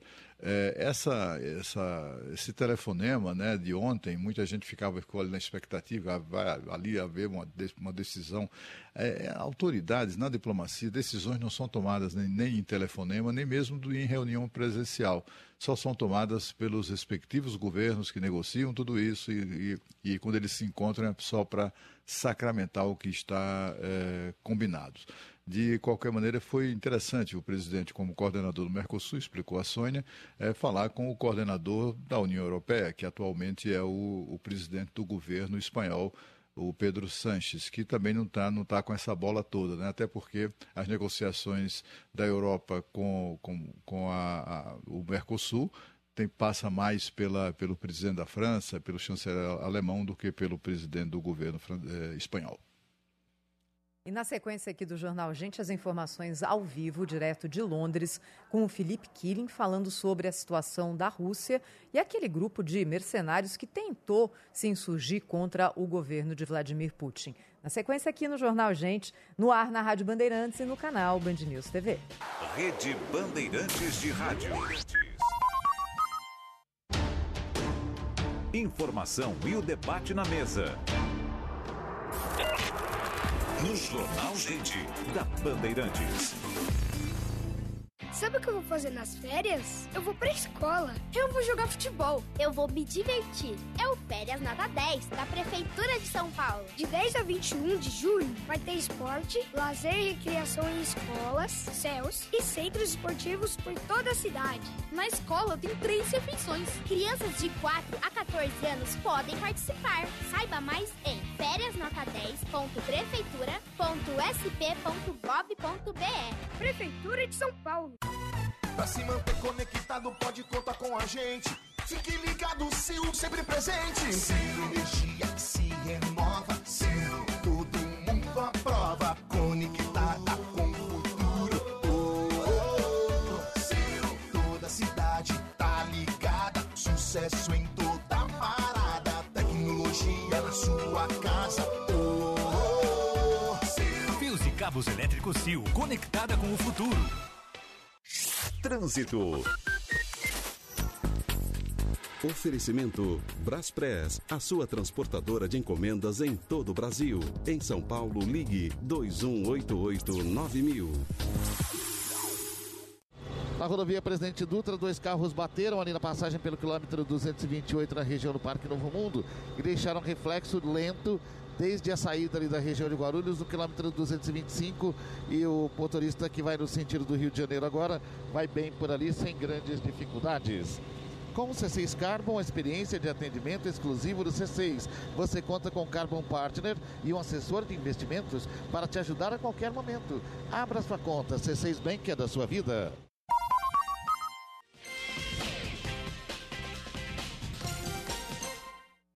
Amplify your career through training and development solutions specifically designed for federal government professionals. From courses to help you attain or retain certification, to individualized coaching services, to programs that hone your leadership skills and business acumen, Management Concepts optimizes your professional development. Online, in person, individually, or groups, it's training that's measurably better. Learn more at managementconcepts.com. That's managementconcepts.com. With the Lucky Land slots, you can get lucky just about anywhere. This is your captain speaking. Uh, we've got clear runway and the weather's fine, but we're just going to circle up here a while and uh, get lucky. No, no, nothing like that. It's just these cash prizes add up quick. So I suggest you sit back, keep your tray table upright, and start getting lucky. Play for free at LuckyLandSlots.com. Are you feeling lucky? No purchase necessary. Void where prohibited by law. 18 plus terms and conditions apply. See website for details. 9 h 15 Você está aqui conosco no Jornal Gente, na Rádio Bandeirantes, no canal Band News TV. E nós vamos agora para Londres. O correspondente da Band, Felipe Killing, falando sobre uma situação estranha envolvendo o tal do líder do grupo Wagner que se insurgiu contra o governo de Vladimir Putin. Conta essa história pra gente, Killing. Bom dia. Bom dia, Thaís, Sabino, Cláudio, todos aí no Brasil. Boa tarde, Sônia, do outro lado do Canal Boa da Mancha. tarde, Killing. De fato, uma operação que encontrou objetos inusitados e bizarros numa das mansões de Yevgeny Prigozhin, em São Petersburgo, na Rússia. A polícia divulgou imagens dessa operação. Encontraram muitas armas, munições, barras de ouro, dinheiro vivo, notas de dólares, rublos, que é a moeda russa. De fato, as autoridades de lá estão apertando o cerco contra o líder do grupo Wagner. E olha só o que encontraram também: um jacaré empalhado. Olha ali no canto da imagem. Quem está no rádio é, tem um jacaré empalhado em um dos cômodos dessa mansão. A gente vê também um piano, uma escada toda suntuosa, mas em um dos armários encontraram também perucas e barbas falsas. E olha só as imagens que a Rússia divulgou de Evgeny Prigozhin com uma dessas barbas falsas em é, uma missão né, em que ele se disfarçava para tentar passar despercebido. Só que essas, esses disfarces aí, eles são um pouco estranhos, né? Super Porque... caricatura, hein, Killing? Exato. Eu imaginava que a grana que esse cara tem era possível comprar disfarces melhores, né? Parece disfarces eu aí. acho, eu também de, acho. De, de casas Fora de que ele já tem uma cara que né? dá medo, né? Você coloca uma peruca, então fica assim, to- todo mundo percebe. Exato, eu acho É. que chama até mais atenção. Olha só, nem combina com a peruca essa barba. é até engraçado a gente mostrar essas imagens aí. Olha, mas pelo menos. É bizarro. Pelo menos quem nos acompanha pela Rádio Bandeirantes está sendo poupado dessas imagens, viu? Porque são horríveis. Sorte do ouvinte. Não, isso só, só prova uma coisa: o cara é feio em qualquer circunstância, né? Não tem como melhorar, desculpa. Não tem mas como. Não tem. Não, Isso mas aí é quer isso mesmo, discreto aí que esse- chama atenção. Como o Zaidan já nos explicou aqui, né, semana passada, esse camarada aí, ele tem, é um sujeito que ficou rico, era dono de, fornecedor de comida para o exército, é, das Forças Armadas lá e tal, acabou ficando milionário e brincava disso, brincava de ser agente secreto, brincava de, de comandar, comandar tropas, embora não tivesse nenhuma experiência militar, né? É, enfim, acaba, acabou nisso aí, não, não- sem saber o que fazer com tanto dinheiro, começou a comprar peruca e Ele barbas tá conversando com o falsas jacaré, né? Só pode ser, porque Exato, tudo errado, encontraram um tudo martelo também e uma frase usado em algumas negociações. Imagina só o tipo de negociação que o Yevgeny Prigozhin fazia com um martelo. Ele e o Thor, o- né? Exato. Vai fazer Segundo o filme. presidente de, de Belarus, o Alexander Lukashenko, ele voltou para a Rússia, está em São Petersburgo ou talvez Moscou. E aí já tem muita gente falando, olha, inimigo do governo de Moscou, que fique longe de janelas, sacadas e de chás. Olha, deixa eu agradecer então ao Felipe Killing, direto de Londres, ao vivo conosco aqui no Jornal Gente. Obrigada, Killing. Bom verão europeu para você. Valeu de casaquinho por aqui. verão europeu de casaquinho, como sempre. Até a próxima, Killing. Obrigada. Valeu, tchau, tchau. Tchau, tchau. Agora são 9 horas e 19 minutos e a gente vai mudar de assunto e falar sobre o caso do menino Henri Borel, aquele menininho de 4 anos que foi morto pelo padrasto e, de alguma forma, também com participação da mãe, a Monique Medeiros. A Monique teve a volta dela para a cadeia executada há pouco por decisão do Supremo Tribunal Federal. Direto do Rio de Janeiro agora, o repórter Marco Sadoc com informações ao vivo. Muito bom dia, Sadoc.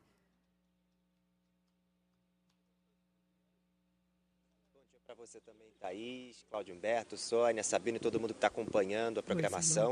Eu estou aqui na delegacia da Barra da Tijuca, na zona oeste do Rio de Janeiro. A Monique Medeiros está presa nesse ponto aqui da zona oeste do Rio. Logo cedo, por volta das seis da manhã, ela estava na casa da mãe, em Bangu, na mesma região, onde os policiais civis efetuaram essa prisão. Então, resumindo a história, é a seguinte: ela ficou quase um ano em regime domiciliar, no regime que estava por determinação do Superior Tribunal de Justiça, um recurso que a defesa de Monique Medeiros tinha conseguido, mas o pai do menino Henri, o Leniel Borel, entrou com recurso no Supremo Tribunal Federal e veio a decisão. O ministro Gilmar Mendes, do STF, entendeu que a mãe de Henri Borel utilizou redes sociais, o que é proibido, era uma medida cautelar, ela não podia fazer uso de rede social e teria coagido testemunhas. Por isso, determinou que ela retornasse ao regime fechado, ou seja, Bangu. O que vai acontecer a partir de agora é o seguinte: a Monique está aqui presa, aguardando a chegada do Alvará, uma expedição do Alvará, uma questão burocrática que está acontecendo agora. Daqui ela deve fazer exame de corpo de delito no IML e seguir novamente para o sistema prisional. O Jairinho, ex-companheiro dela, segue preso, regime fechado, acusado então também de assassinar o Henri Borel. Lembra vocês que ambos vão a júri popular, mas ainda não há uma data para isso acontecer. A gente vai acompanhar, claro, ao longo de toda a manhã a prisão, mais uma vez, de Monique Medeiros. Volto com vocês. Obrigada, É, então, ao enquanto- Marco Sadoc, direto do Rio de Janeiro. Cláudio. O que chama atenção é a demora da justiça de julgar esse caso. Porque se há provas né, contra a, a mãe do menino, eu custo, continuo ainda eh, com dificuldades de acreditar que ela tenha É torturado o filho. também. Para mim é uma coisa incompreensível, né? É, e também o, o- o ex-marido, vereador lá e tal. Esse parece ter mais, é, parece não, né? Há provas mais robustas do, da participação dele na morte do menino. Agora, é, o que chama atenção é a demora da justiça, né? Muita gente fica aparecendo, você percebe, né?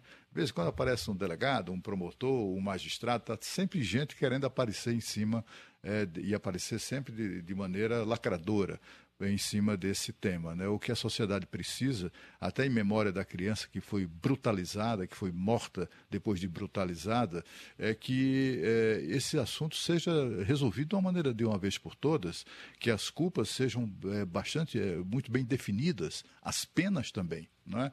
Porque não adianta nada essa confusão toda para daqui a um ano e meio estarem os dois é, sendo beneficiados por saidinhas e coisas do gênero. E me chama a atenção também, Cláudio, o fato que, de novo, é, o grande Tribunal Penal do Brasil, que é o Supremo Tribunal Federal, acaba tomando essas decisões. Né? Como tudo no Brasil cai no Supremo. Decisão sobre liberar ou permitir prisão domiciliar de uma pessoa acusada de um crime bárbaro, mas que o que é que tem de constitucional isso? não é? O, o Supremo Tribunal Federal é um tribunal constitucional que deveria se debruçar apenas sobre questões relativas à Constituição casos tão pontuais como esse, que acabam sendo definidos por ministros do Supremo, e esse é um exemplo de tantos, de centenas, milhares de outros casos também da área criminal que são definidos por ministros do Supremo, mostram que tem alguma coisa estranha no nosso sistema, não é? é e, e tem um outro aspecto, né? Quer dizer, se chegou ao Supremo Tribunal, você tem toda a razão, Thaís, mas se chegou ao Supremo Tribunal Federal, provavelmente houve um habeas corpus que foi negado por várias instâncias isso. Juízes que estão próximos do caso, que conhecem profundamente o processo e chegam no Supremo Tribunal Federal e liberam a, a acusada. Enfim. Bem, olha, eu queria é, chamar o ouvinte da Rádio Bandeirantes, o assinante do Band News TV, para continuar ligado conosco, porque daqui a pouquinho uma entrevista exclusiva com o presidente da Câmara dos Deputados, Arthur Lira, que vai ser feita em Brasília pelo repórter Túlio Amâncio. Arthur Lira hoje que é o grande personagem da reforma tributária, que deve ir a plenário ainda hoje à noite na Câmara dos Deputados. Arthur Lira tem sido muito enfático na defesa dessa reforma e também, como Cláudio Humberto sempre conta para a gente, é o grande articulador hoje de votos na Câmara dos Deputados. Ele tem muita gente que está atrelada politicamente a ele. Ele é o fiel da balança hoje para que um projeto siga ou não em frente na Câmara dos Deputados, além, é claro, de ter o poder de pauta que cabe a todos os presidentes da Câmara. Por isso, vai ser muito interessante acompanharmos com atenção essa entrevista, que já já vai ao ar, tanto no Band News TV quanto na Rádio Bandeirantes. Aliás, na Rádio Bandeirantes você continua com o Jornal Gente no Band News TV. A partir de agora, está chegando o Manhã Band News. Rede Bandeirantes de Rádio. Informação e o debate na mesa. No Jornal Gente, da Bandeirantes. Andressa Borba, diretora de Impacto Positivo na Leroy Merlin. Aqui temos acompanhado profissionais que se mantêm sempre aprendendo. E esses são, em geral, aqueles com maior mobilidade na carreira e que protagonizam também evoluções sociais em suas famílias e em seus entornos.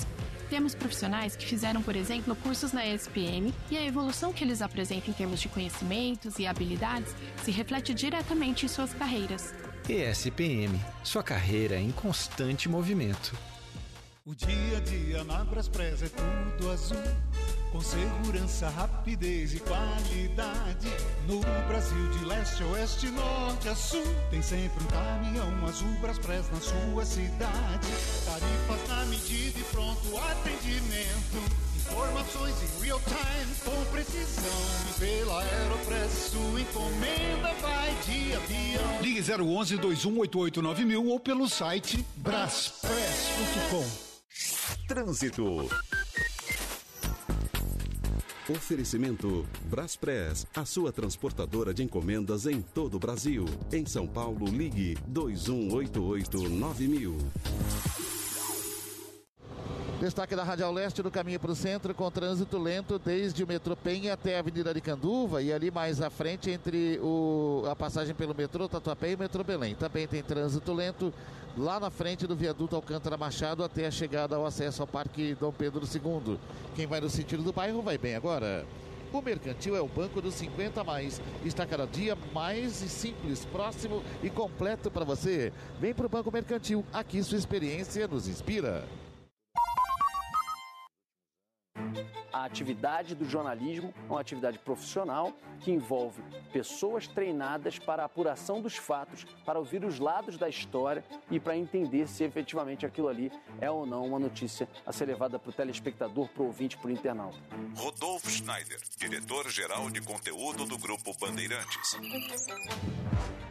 Nós temos que ter pressa para que a informação chegue o quanto antes para as pessoas, mas a responsabilidade de que é melhor eventualmente você esperar e ter a convicção de que aquilo ali é uma notícia ela é verdadeira e da forma correta, do que sair de uma maneira apressada e levar uma informação que não é verdadeira. Ao repassar uma mensagem, ao encaminhar algum vídeo, ao tentar chancelar alguma coisa que não é verdadeira, que é mentirosa, que deturpa fatos, você está levando para frente algo que pode e deve ser uma atitude criminosa.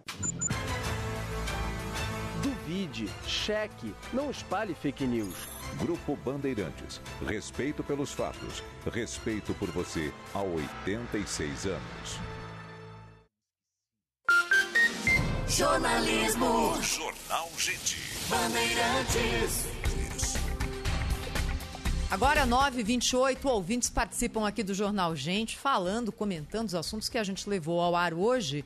Por exemplo, o assalto sofrido pelo craque Neto aqui no bairro do Morumbi, com a tal da gangue da pedrada, que ontem atacou o carro em que o Neto e o Cascão estavam logo saindo aqui da Band. Falamos também sobre a decisão de Portugal de não reconhecer mais advogados brasileiros que atuavam no país. Todos esses assuntos aqui comentados pelos ouvintes da Rádio Bandeirantes. 11 999 048756. Bom dia a todos, bom dia a todos os paulistanos que enfrentam todos os dias o congestionamento no final da madrugada, na 23 de maio. Essa obra de recapeamento não tem fim. Eu tenho amigos que chegam todos os dias atrasados, porque cada dia piora. Parece que é asfaltado é, 30 a 40 metros por dia. Não tem fim essa obra. Já deu, hein? Bom dia, Rádio Bandeirantes. O cerne dessa questão dos advogados, dentistas em Portugal, recai numa questão bem nacional. O que nós estamos fazendo com a nossa economia, o nosso próprio mercado interno, onde todas, todas as profissões, sem exceção, têm visto o seu mercado de trabalho retrair, retrair ao longo das últimas décadas. Então, passa da hora de nós pensarmos em sermos mais brasileiros e menos paraísos fora dessa grande nação. Amplify your career through training and development solutions specifically designed for federal government professionals. From courses to help you attain or retain certification, to individualized coaching services, to programs that hone your leadership skills and business acumen, Management Concepts optimizes your professional development. Online, in person, individually, or groups, it's training that's measurably better. Learn more at managementconcepts.com. That's managementconcepts.com. Lucky Land Casino asking people what's the weirdest place you've gotten lucky? Lucky? In line at the deli, I guess? Aha, in my dentist's office. More than once, actually. Do I have to say? Yes, you do. In the car before my kids' PTA meeting. Really? Yes. Excuse me, what's the weirdest place you've gotten lucky? I never win and tell. Well, there you have it. You can get lucky anywhere playing at LuckyLandSlots.com. Play for free right now. Are you feeling lucky? No purchase necessary. Void where prohibited by law. 18 plus. Terms and conditions apply. See website for details. Bom dia, pessoal da bancada da, da Rádio Bandeirantes. Sônia, você, você leu o meu pensamento de sempre. Você foi bem sério no que o povo pensa. É, a gente, a, a, polícia sempre fala, ah, você não pode reagir, você não pode isso, você não pode aquilo. As autoridades, né, delegado, eu vejo sempre aqui que eu escuto o rádio direto. Não podemos fazer nada, só eles levam vantagem. Oi, Capiote, pessoal da Band. O problema não é a polícia que tem pouca polícia. O problema é que a polícia prende e a justiça solta. O problema não é a polícia, é a justiça. Um abraço para vocês, um bom programa. É, com relação aos criminosos, bom dia, Salete de Guaratinguetá.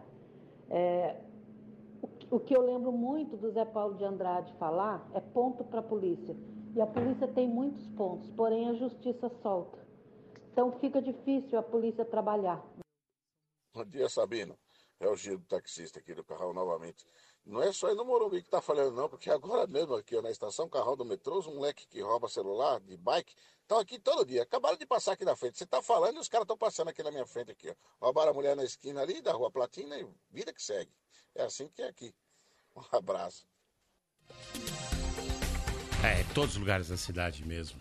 Ah, A gente fica assustado de parar em semáforo, ficar todo o tempo olhando. E o pior é que esse WhatsApp não para, né? O, o tempo inteiro gente mandando mensagem pra gente, urgente. Quando você não responde, as pessoas acham que você é mal educado, mas não dá. No trânsito, efetivamente, não dá, até porque dá multa. Mas vamos falar um pouquinho de política nacional, Thaís, aqueles que nos acompanham aqui no Jornal Gente da Rádio Bandeirantes, política local aqui, agora no Jornal Gente.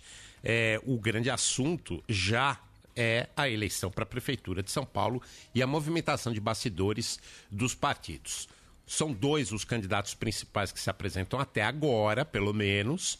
Guilherme Boulos do lado esquerdo, Ricardo Nunes do lado direito. No caso de, Rica- de Guilherme Boulos e do PSOL, o grande desafio é enfrentar o PT, porque ele recebeu o compromisso de Lula de que seria o candidato a prefeito em São Paulo quando retirou a candidatura a governador, permitindo que Fernando Haddad fosse o candidato único da esquerda.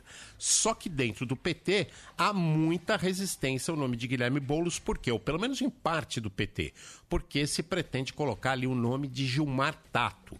É o nome mais forte que aparece. Então, o primeiro desafio de Boulos é resolver o problema com o PT. No caso do Guilherme Boulos ainda, se o PT vier junto e indicar, por exemplo, o vice de Boulos, o que se fala hoje principalmente é no nome da ex-primeira-dama da cidade de São Paulo, Ana Estela, esposa do ministro da Fazenda, Fernando Haddad. Ela seria um nome forte do PT para ser a vice de Boulos. E ainda do lado esquerdo tem um nome menos forte, que é o de Tabata Amaral, da deputada Tabata Amaral, do PSB.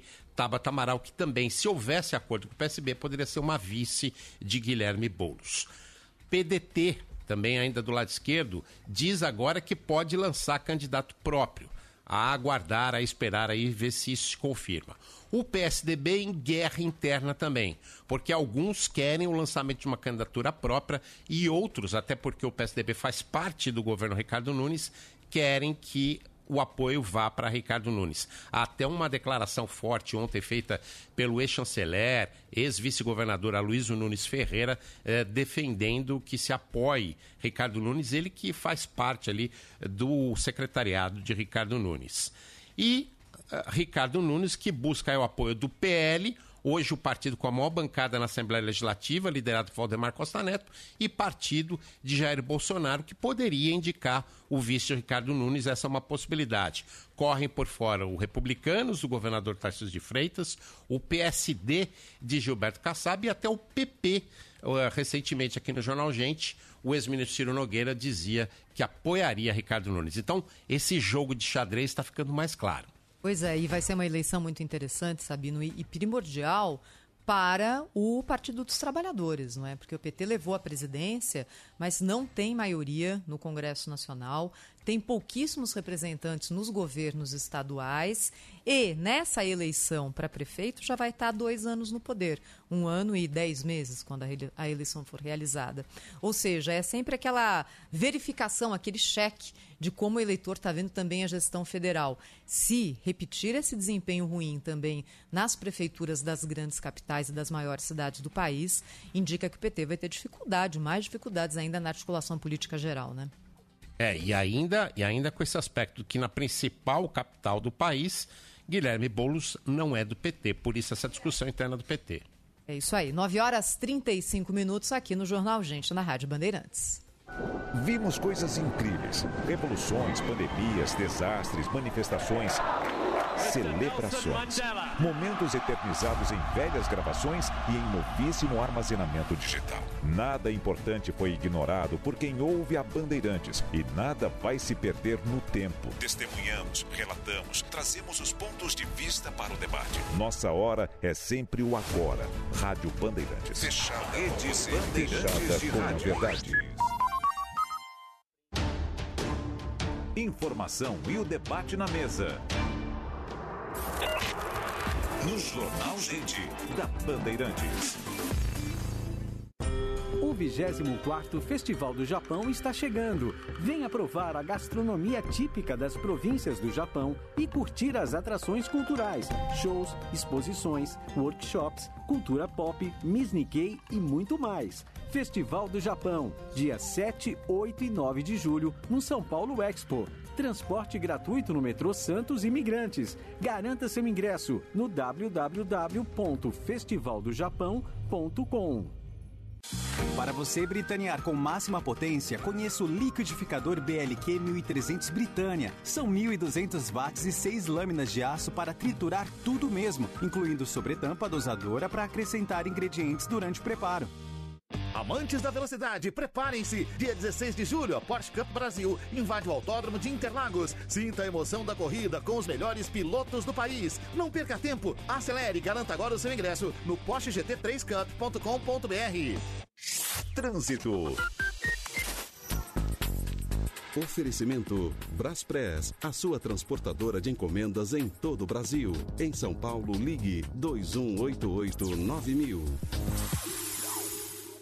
Helicóptero Bandeirantes aqui na marginal do Tietê, para quem está indo no sentido da rodovia Castelo Branco, já reduzindo a velocidade na hora que passa ali pela rodovia Anguera na chegada ao Cebolão pela pista expressa. Pela pista lateral, o trânsito é lento apenas no acesso à ponte Carmen Fernandes Neves, a ponte dos remédios, e nesse trecho para Ayrton Senna, a condição é boa.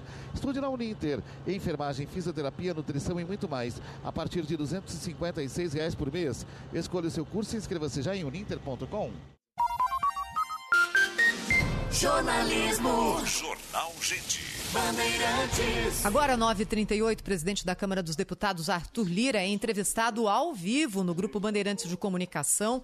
Ele está agora na tela do Band News TV, conversa com o repórter Túlio Amâncio. Já disse que hoje, seis da tarde, será mesmo colocada em votação a proposta de reforma tributária avisou que ainda não tem como garantir resultado, mas que está havendo uma boa aceitação do texto pelos deputados. Ao vivo, então, a palavra com o presidente da Câmara dos Deputados, Arthur Lira. Cidades com a, a contraparte do ICMS diretamente para os municípios, com a questão do agro, com a questão dos serviços, com toda essa complexidade tributária brasileira, acomodar isso dentro de uma PEC não é uma tarefa fácil nem é uma tarefa individual. Então, nós esperamos durante o dia ainda muitas negociações para que nós possamos, a partir das 11 até as 18 horas, discuti-la em plenário e eu espero que a discussão seja técnica e não politizada, nem polarizada. Não é, de novo digo, uma matéria de governo nem matéria de oposição, é uma matéria de país. E se nós conseguirmos êxito, esse êxito será dividido com toda a sociedade brasileira, com todos que se envolveram, com todos os parlamentares, com todas as lideranças, com relatores, com quem participou dos grupos de trabalho, das comissões especiais na casa. E, lógico, o caminho da PEC será longo. Nós teremos, se, se tudo der certo, aprovação em dois turnos na Câmara. Ela irá ao Senado, lógico, lá, uma casa federativa, as discussões se aflorarão mais ainda. Essa PEC, eu não tenho ilusão de que ela não sofrerá alterações no Senado, portanto, ela deve retornar à Câmara até que a gente construa um texto comum e depois toda a legislação complementar, além de uma transição longa, com segurança, com previsibilidade, com o governo fazendo a sua parte, o ministro Haddad fazendo todo o esforço financeiro e orçamentário para dar é, substância e, e, e reforço orçamentário às perspectivas de mudança. Então, na realidade, é um trabalho que eu penso que vai contribuir muito para o futuro do nosso país, na simplificação de impostos, na desburocratização e principalmente numa segurança jurídica para investimentos externos e internos. Presidente, o senhor fala que é uma pauta de Brasil, não é de governo. Já já eu devolvo para a Mônica Bergman, mas só quero pegar esse gancho que o senhor deixou. Mas quem quer liderar a oposição está se posicionando contra de uma forma veemente como se fosse de fato uma estratégia ou uma, uma pauta importante somente para o governo, para o PT. Estou falando de Jair Bolsonaro, ex-presidente. Ele fez um, um, divulgou uma nota é, anteontem, divulgou outra hoje de manhã, dizendo que vai ser é, que é contra a reforma e quem se elegeu com as pautas dele também tem que ser contra a reforma. Como que o senhor vê esse momento de Bolsonaro querendo aparecer no cenário político na hora de uma pauta tão importante e se ele tem esse poder de influenciar os votos é, em plenário? Olha, primeiro que o posicionamento individual, político, partidário de qualquer cidadão público, quanto mais um ex-presidente, pesa. Não é? O nosso apelo, e hoje algumas pessoas, inclusive eu, vou, vou fazer uma ligação ao ex-presidente Bolsonaro, como eu imagino que devem estar existindo conversas agora, a partir das 9 horas, no PL, com toda a bancada, é, o governador Tarcísio, o presidente Ciro Nogueira, o candidato a presidente do Senado, Rogério Marinho, todos estão trabalhando para que pelo menos o PL não feche questão, não é? que é uma coisa normal, lista, partidária de qualquer partido fechar a posição. Mas, é, na minha avaliação, é, o Partido Liberal é um partido de centro-direita. É um partido que defende o empreendedorismo, que defende as reformas, que defende a livre iniciativa, que defende mais justiça social, que defende mais emprego, que defende mais renda, não é? como todos os partidos de centro. Portanto, não é, é recomendável para nenhum partido se posicionar contra a reforma sem especificar qual é o tema, qual é o texto, qual é a possibilidade de melhora da legislação, porque tudo isso nós estamos fazendo. Nós tínhamos setores muito contra e fomos negociando até ajustar com responsabilidade textos que minimizem. Tem setores de muito poder econômico que não pagam impostos no Brasil e uma grande maioria de assalariados ou de empresas ou de, ou de indústria que pagam a carga pesada. Nós precisamos aumentar a base contributiva para que a alíquota que vai ser discutida a posterior no Senado seja uma alíquota mais justa para o país. Nós vamos tratar de alíquotas diferenciadas para setores vitais que têm que ser tratados com especificidade. Então, o que a gente apela nesse momento, e é o apelo que eu vou fazer, é para que a gente se atenha a questões técnicas do texto. Eu não digo que ele não tem problemas, nem que ele não traga inquietudes, mas é importante que a gente discuta exatamente o texto. O senhor vai explicar o texto para o Bolsonaro, é isso? Não, nós vamos, nós já estamos fazendo isso. O apelo que eu vou fazer, é, e todos estão fazendo, é para, no mínimo, ninguém quer que ninguém mude de posição, não é? mas que, no mínimo, o PL não fez questão, que dê oportunidade aos parlamentares desse partido, que é um partido importante, com 99 parlamentares, possam expressar-se de acordo com o que pensam no texto, não com uma posição político-partidária é, de debates entre opostos. Né? O Brasil, sempre eu venho pregando que precisa de pacificação, não apagarmos as diferenças ideológicas. Os posicionamentos políticos são necessários, é democrático mas a gente diminuir essa temperatura, principalmente num momento importante como esse. E eu friso, essa PEC ela nasceu no Congresso Nacional, a autoria na Câmara é do presidente do MDB, Baleia Rossi, a autoria no Senado é do ex-presidente do Senado, Davi Alcolumbre. Nós já estamos, desde 2019, a discutir essas PECs, ou seja, lá se vão quatro anos. Ela iniciou-se, inclusive, no governo do presidente Bolsonaro. Né? Nós tivemos muitos esforços para que ela chegasse no dia de hoje. E eu acho injusto com ela, com o Brasil e com o tema, uma politização de radicalização nesse momento. Esse é o presidente da Câmara dos Deputados, Arthur Lira, que é entrevistado ao vivo no Band News TV. E você confere tudo também em tempo real aqui conosco na Rádio Bandeirantes, 945, marcando o quinto sinal. Amplify your career through training and development solutions specifically designed for federal government professionals. From courses to help you attain or retain certification, to individualized coaching services, to programs that hone your leadership skills and business acumen, Management Concepts optimizes your professional development. Online, in person, individually, or groups, it's training that's measurably better. Learn more at managementconcepts.com. That's managementconcepts.com. Rede Bandeirantes de Rádio. Repórter Bandeirantes é um oferecimento de Grupo Souza Lima. Eficiência em Segurança e Serviços. Repórter Bandeirantes. Repórter Bandeirantes com informação para todo o Brasil pela rede Bandeirantes de Rádio.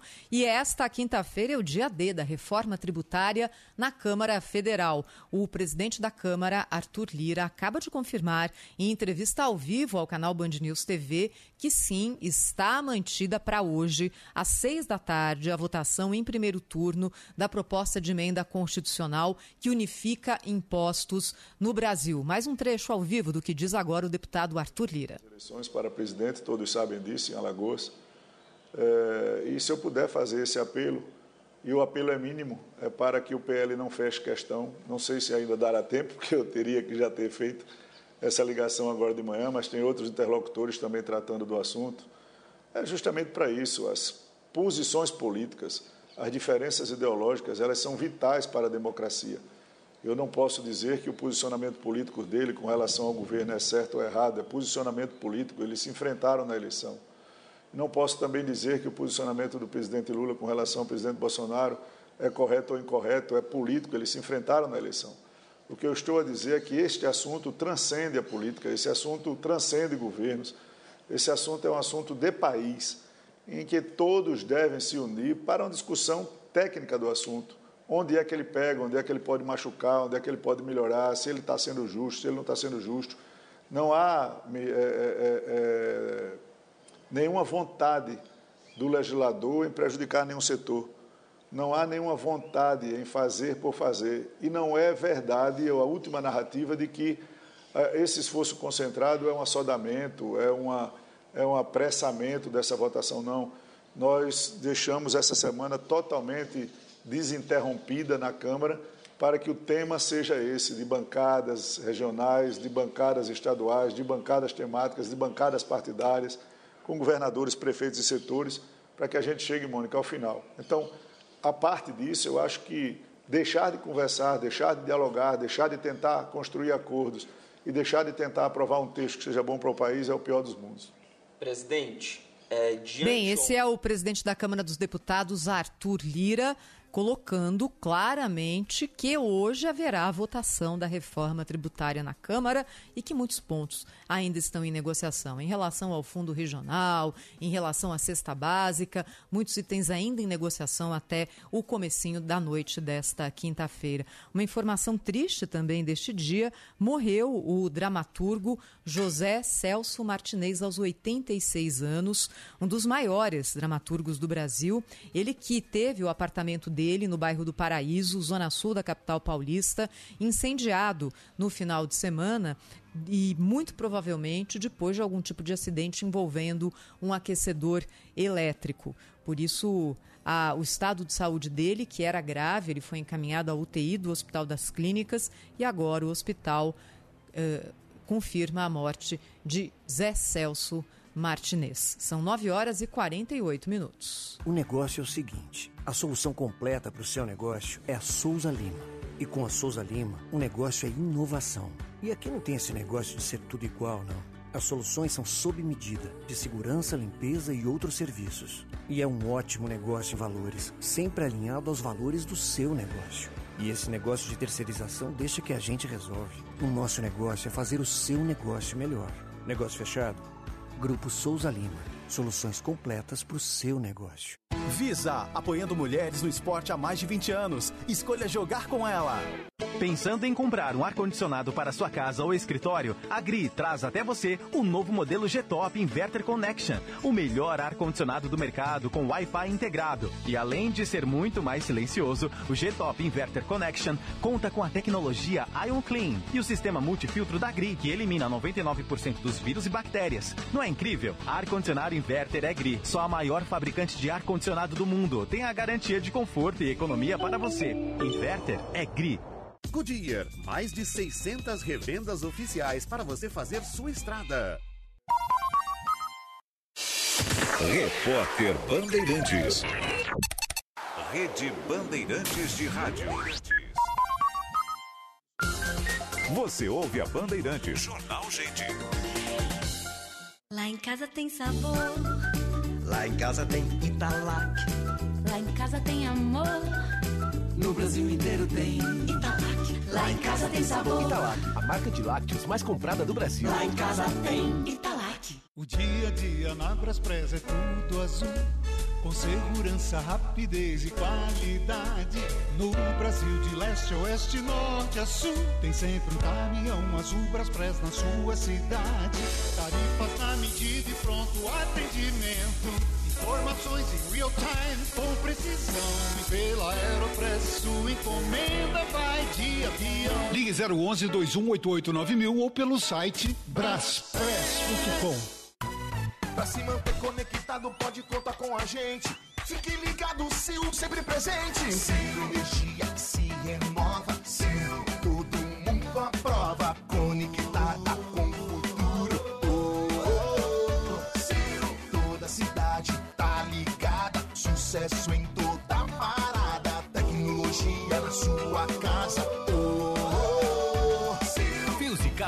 cabos elétricos Sil, conectada com o futuro. Trânsito. Pela rodovia Anguera, a chegada é bem tranquila a São Paulo nesta manhã, ficando a lentidão restrita apenas a esse trecho do quilômetro 11, onde o acesso é feito à ponte Atílio Fontana para entrar no Alto da Lapa e a marginal do Tietê. Quem vai para o interior pela rodovia Anguera agora vai com boas condições, pista tranquila também, com pouco movimento neste momento. Com o consórcio Embracon, você realiza o sonho do carro zero. Conquiste seu automóvel com planejamento, mas sem juros e sem entrada. Você ouve Rádio Bandeirantes. Jornalismo. Jornal Gente. Bandeirantes. Economia e Mercado. Com Juliana Rosa. Às 9h52, Juliana Rosa, conosco aqui na Rádio Bandeirantes, falando sobre reforma tributária. Há instantes, o presidente da Câmara, Arthur Lira, ao vivo no Band News TV, Ju, disse que sim, seis da tarde hoje, o projeto vai ser colocado em votação. Diz que ainda estão sendo construídos consensos e que muitas decisões também ficarão para o Senado e para leis complementares, mas que ele tem esse compromisso de colocar o texto básico da reforma tributária em votação ainda hoje. Como é que mercado, empresários, economistas, setor produtivo acompanham esse dia tão importante na Câmara, Juliana? Bom dia. É até difícil acreditar, né, Thaís, que vai ter reforma tributária no Brasil. Parecia até lenda, né? Bom dia para você, bom dia para o nosso ouvinte. A expectativa é bastante positiva, viu, Thaís? Já foi e voltou né, tantas vezes e nessa reta final teve ali uma série de impasses e aí rolou uma tensão, o mercado tinha reagido mal e tal, e agora a gente vê que vai chegando perto realmente de se tornar realidade, né? Arthur Lira, presidente da Câmara, tem esse poder ali de conseguir fazer com que uh, o projeto avance, ele está a favor, né? Está com esforço concentrado ali pessoalmente para que isso aconteça. Então você tem uma expectativa bastante favorável. É, Thaís, é claro que a gente vive numa democracia, é importante ah, ter havido todas essas negociações, mas é importante também que o Brasil avance, que a gente possa construir consensos e a, que a gente consiga melhorar o sistema tributário no Brasil. Você imagina que 160 países já usam esse IVA, que é esse imposto único que junta mercadorias e serviços, é, que tem uma alíquota única. É, a melhora é tão grande para poder simplificar, é, atrair investimentos, é, potencializar é, exportações e importações daquilo que é investimento. É, então, é, tão mais produtivo né, a gente ter é, uma melhoria do sistema tributário que é, um avanço nesse momento vai ser muito bem-vindo, mesmo que haja uma transição, não é né, de hoje para amanhã, você tem aí alguns anos para que as coisas aos poucos comecem a, a é, serem alteradas, é, só de aprovar você já vai ter um, uma melhora de percepção do Brasil gigantesca. É de fato um divisor de águas. É, a gente está, o Brasil é a bola da vez aí no mundo. O mundo só fala do Brasil. O mundo precisa de energia, principalmente. A gente tem energia sobrando, a gente tem energia barata, a gente tem é, energia limpa. É, então, a gente de fato virou é, é um lugar que é atraente para investimentos mundo afora, nesse pós-pandemia, nessa discussão toda energética. Então, as contas mais conservadoras apontam que o PIB brasileiro, com a reforma tributária, cresceria pelo menos 12% ao longo dos próximos anos. É muita coisa. É, então, Thais, é difícil é, imaginar que é, as pessoas não queiram, né? Simplificar, é, melhorar a produtividade. Nosso sistema é caótico, todo mundo perde, inclusive os estados pobres. A gente imagina que a guerra fiscal hoje é o estado pobre que faz para atrair investimento. Não, São Paulo também faz. E aí compete com o estado pobre. Então está assim completamente disfuncional ó, o sistema tributário, é, gera uma desigualdade tremenda também. Então, claro, os ajustes tem que ser feito, os setores foram ouvidos. Agora, em algum momento, a gente tem que chegar no texto final e aprovar, Thaís. A gente vai ter um ganho gigantesco e a expectativa é bastante favorável. Pois é, a Juliana Rosa trazendo a expectativa sobre a votação hoje da reforma tributária. Seis da tarde será aberta a sessão na Câmara Federal. Obrigada, Ju. Hoje é um dia da gente ficar bem ligado e contando tudo para o ouvinte aqui da Rádio Bandeirantes. Isso aí, estaremos juntos.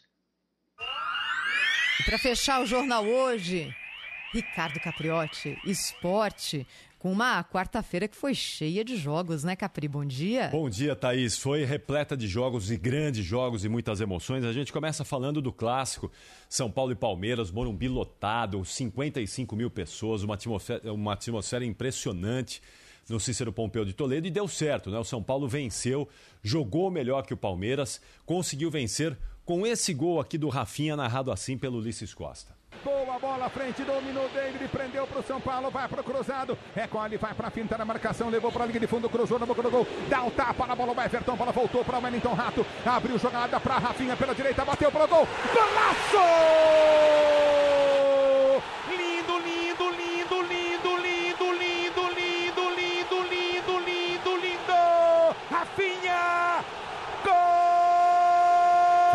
Golaço mesmo, né? Um belo gol que dá a vantagem agora ao São Paulo de poder jogar pelo empate a partida da volta quinta-feira que vem no Allianz Parque. Vamos ver então como será essa partida da volta que promete bastante. Corinthians também esteve em ação nessa quarta-feira, foi a Goiânia, foi a hum, Belo Horizonte e perdeu para o América de Minas por 1 a 0. Uh, ah, depois do jogo, o técnico Vanderlei Luxemburgo, que está muito pressionado, viu, Thaís? Mais uma derrota aí no currículo do Vanderlei nessa passagem pelo Corinthians, afirmou que tem esperança de que nada está perdido na Copa do Brasil.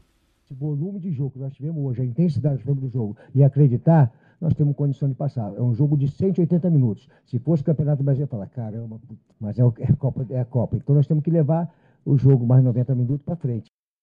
É, o Corinthians recebe o América de Minas. Atenção, hein? Só relembrando isso, Thaís. Não é no meio da semana que vem, não.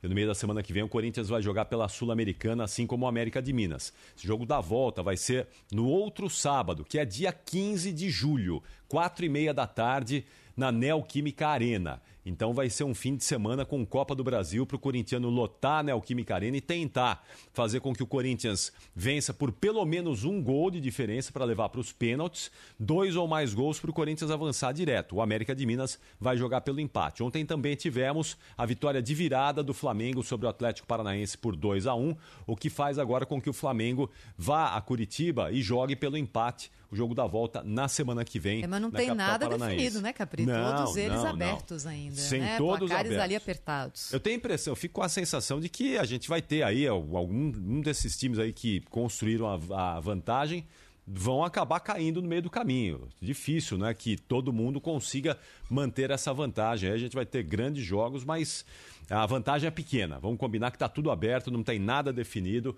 e na semana que vem a gente vai ter a, a, resolução aí disso. Mesmo o Bahia, que empatou em casa com o Grêmio, tem vantagem, tem a possibilidade de ir a Porto Alegre e, e sair com a classificação de lá contra o Grêmio. É isso aí. Ricardo Capriotti com esporte aqui fechando o jornal. Gente, como é lindo ver estádio lotado, não é, É Capri? demais, né? Ontem Os foi estádios demais. andam muito cheios, não é? O futebol tem levado multidões. É verdade. Tem, acho que a, a pandemia nesse aspecto foi um, um benefício para o futebol. O torcedor ficou com muita vontade Sentiu de voltar ao falta. estádio, sentiu falta. Tá enchendo mesmo. É isso aí. 10 em Amplify your career through training and development solutions specifically designed for federal government professionals. From courses to help you attain or retain certification, to individualized coaching services, to programs that hone your leadership skills and business acumen, Management Concepts optimizes your professional development. Online, in person, individually, or groups, it's training that's measurably better. Learn more at managementconcepts.com. That's managementconcepts.com. Hey guys, it is Ryan. I'm not sure if you know this about me, but I'm a bit of a fun fanatic when I can. I like to work, but I like fun too. It's a thing. And now the truth is out there. I can tell you about my favorite place to have fun Chumba Casino. They have hundreds of social casino style games to choose from, with new games released each week. You can play for free anytime, anywhere and each day brings a new chance to collect daily bonuses. So join me in the fun. Sign up now at ChumbaCasino.com. No purchase necessary. VGW. Void were prohibited by law. See terms and conditions. 18 plus.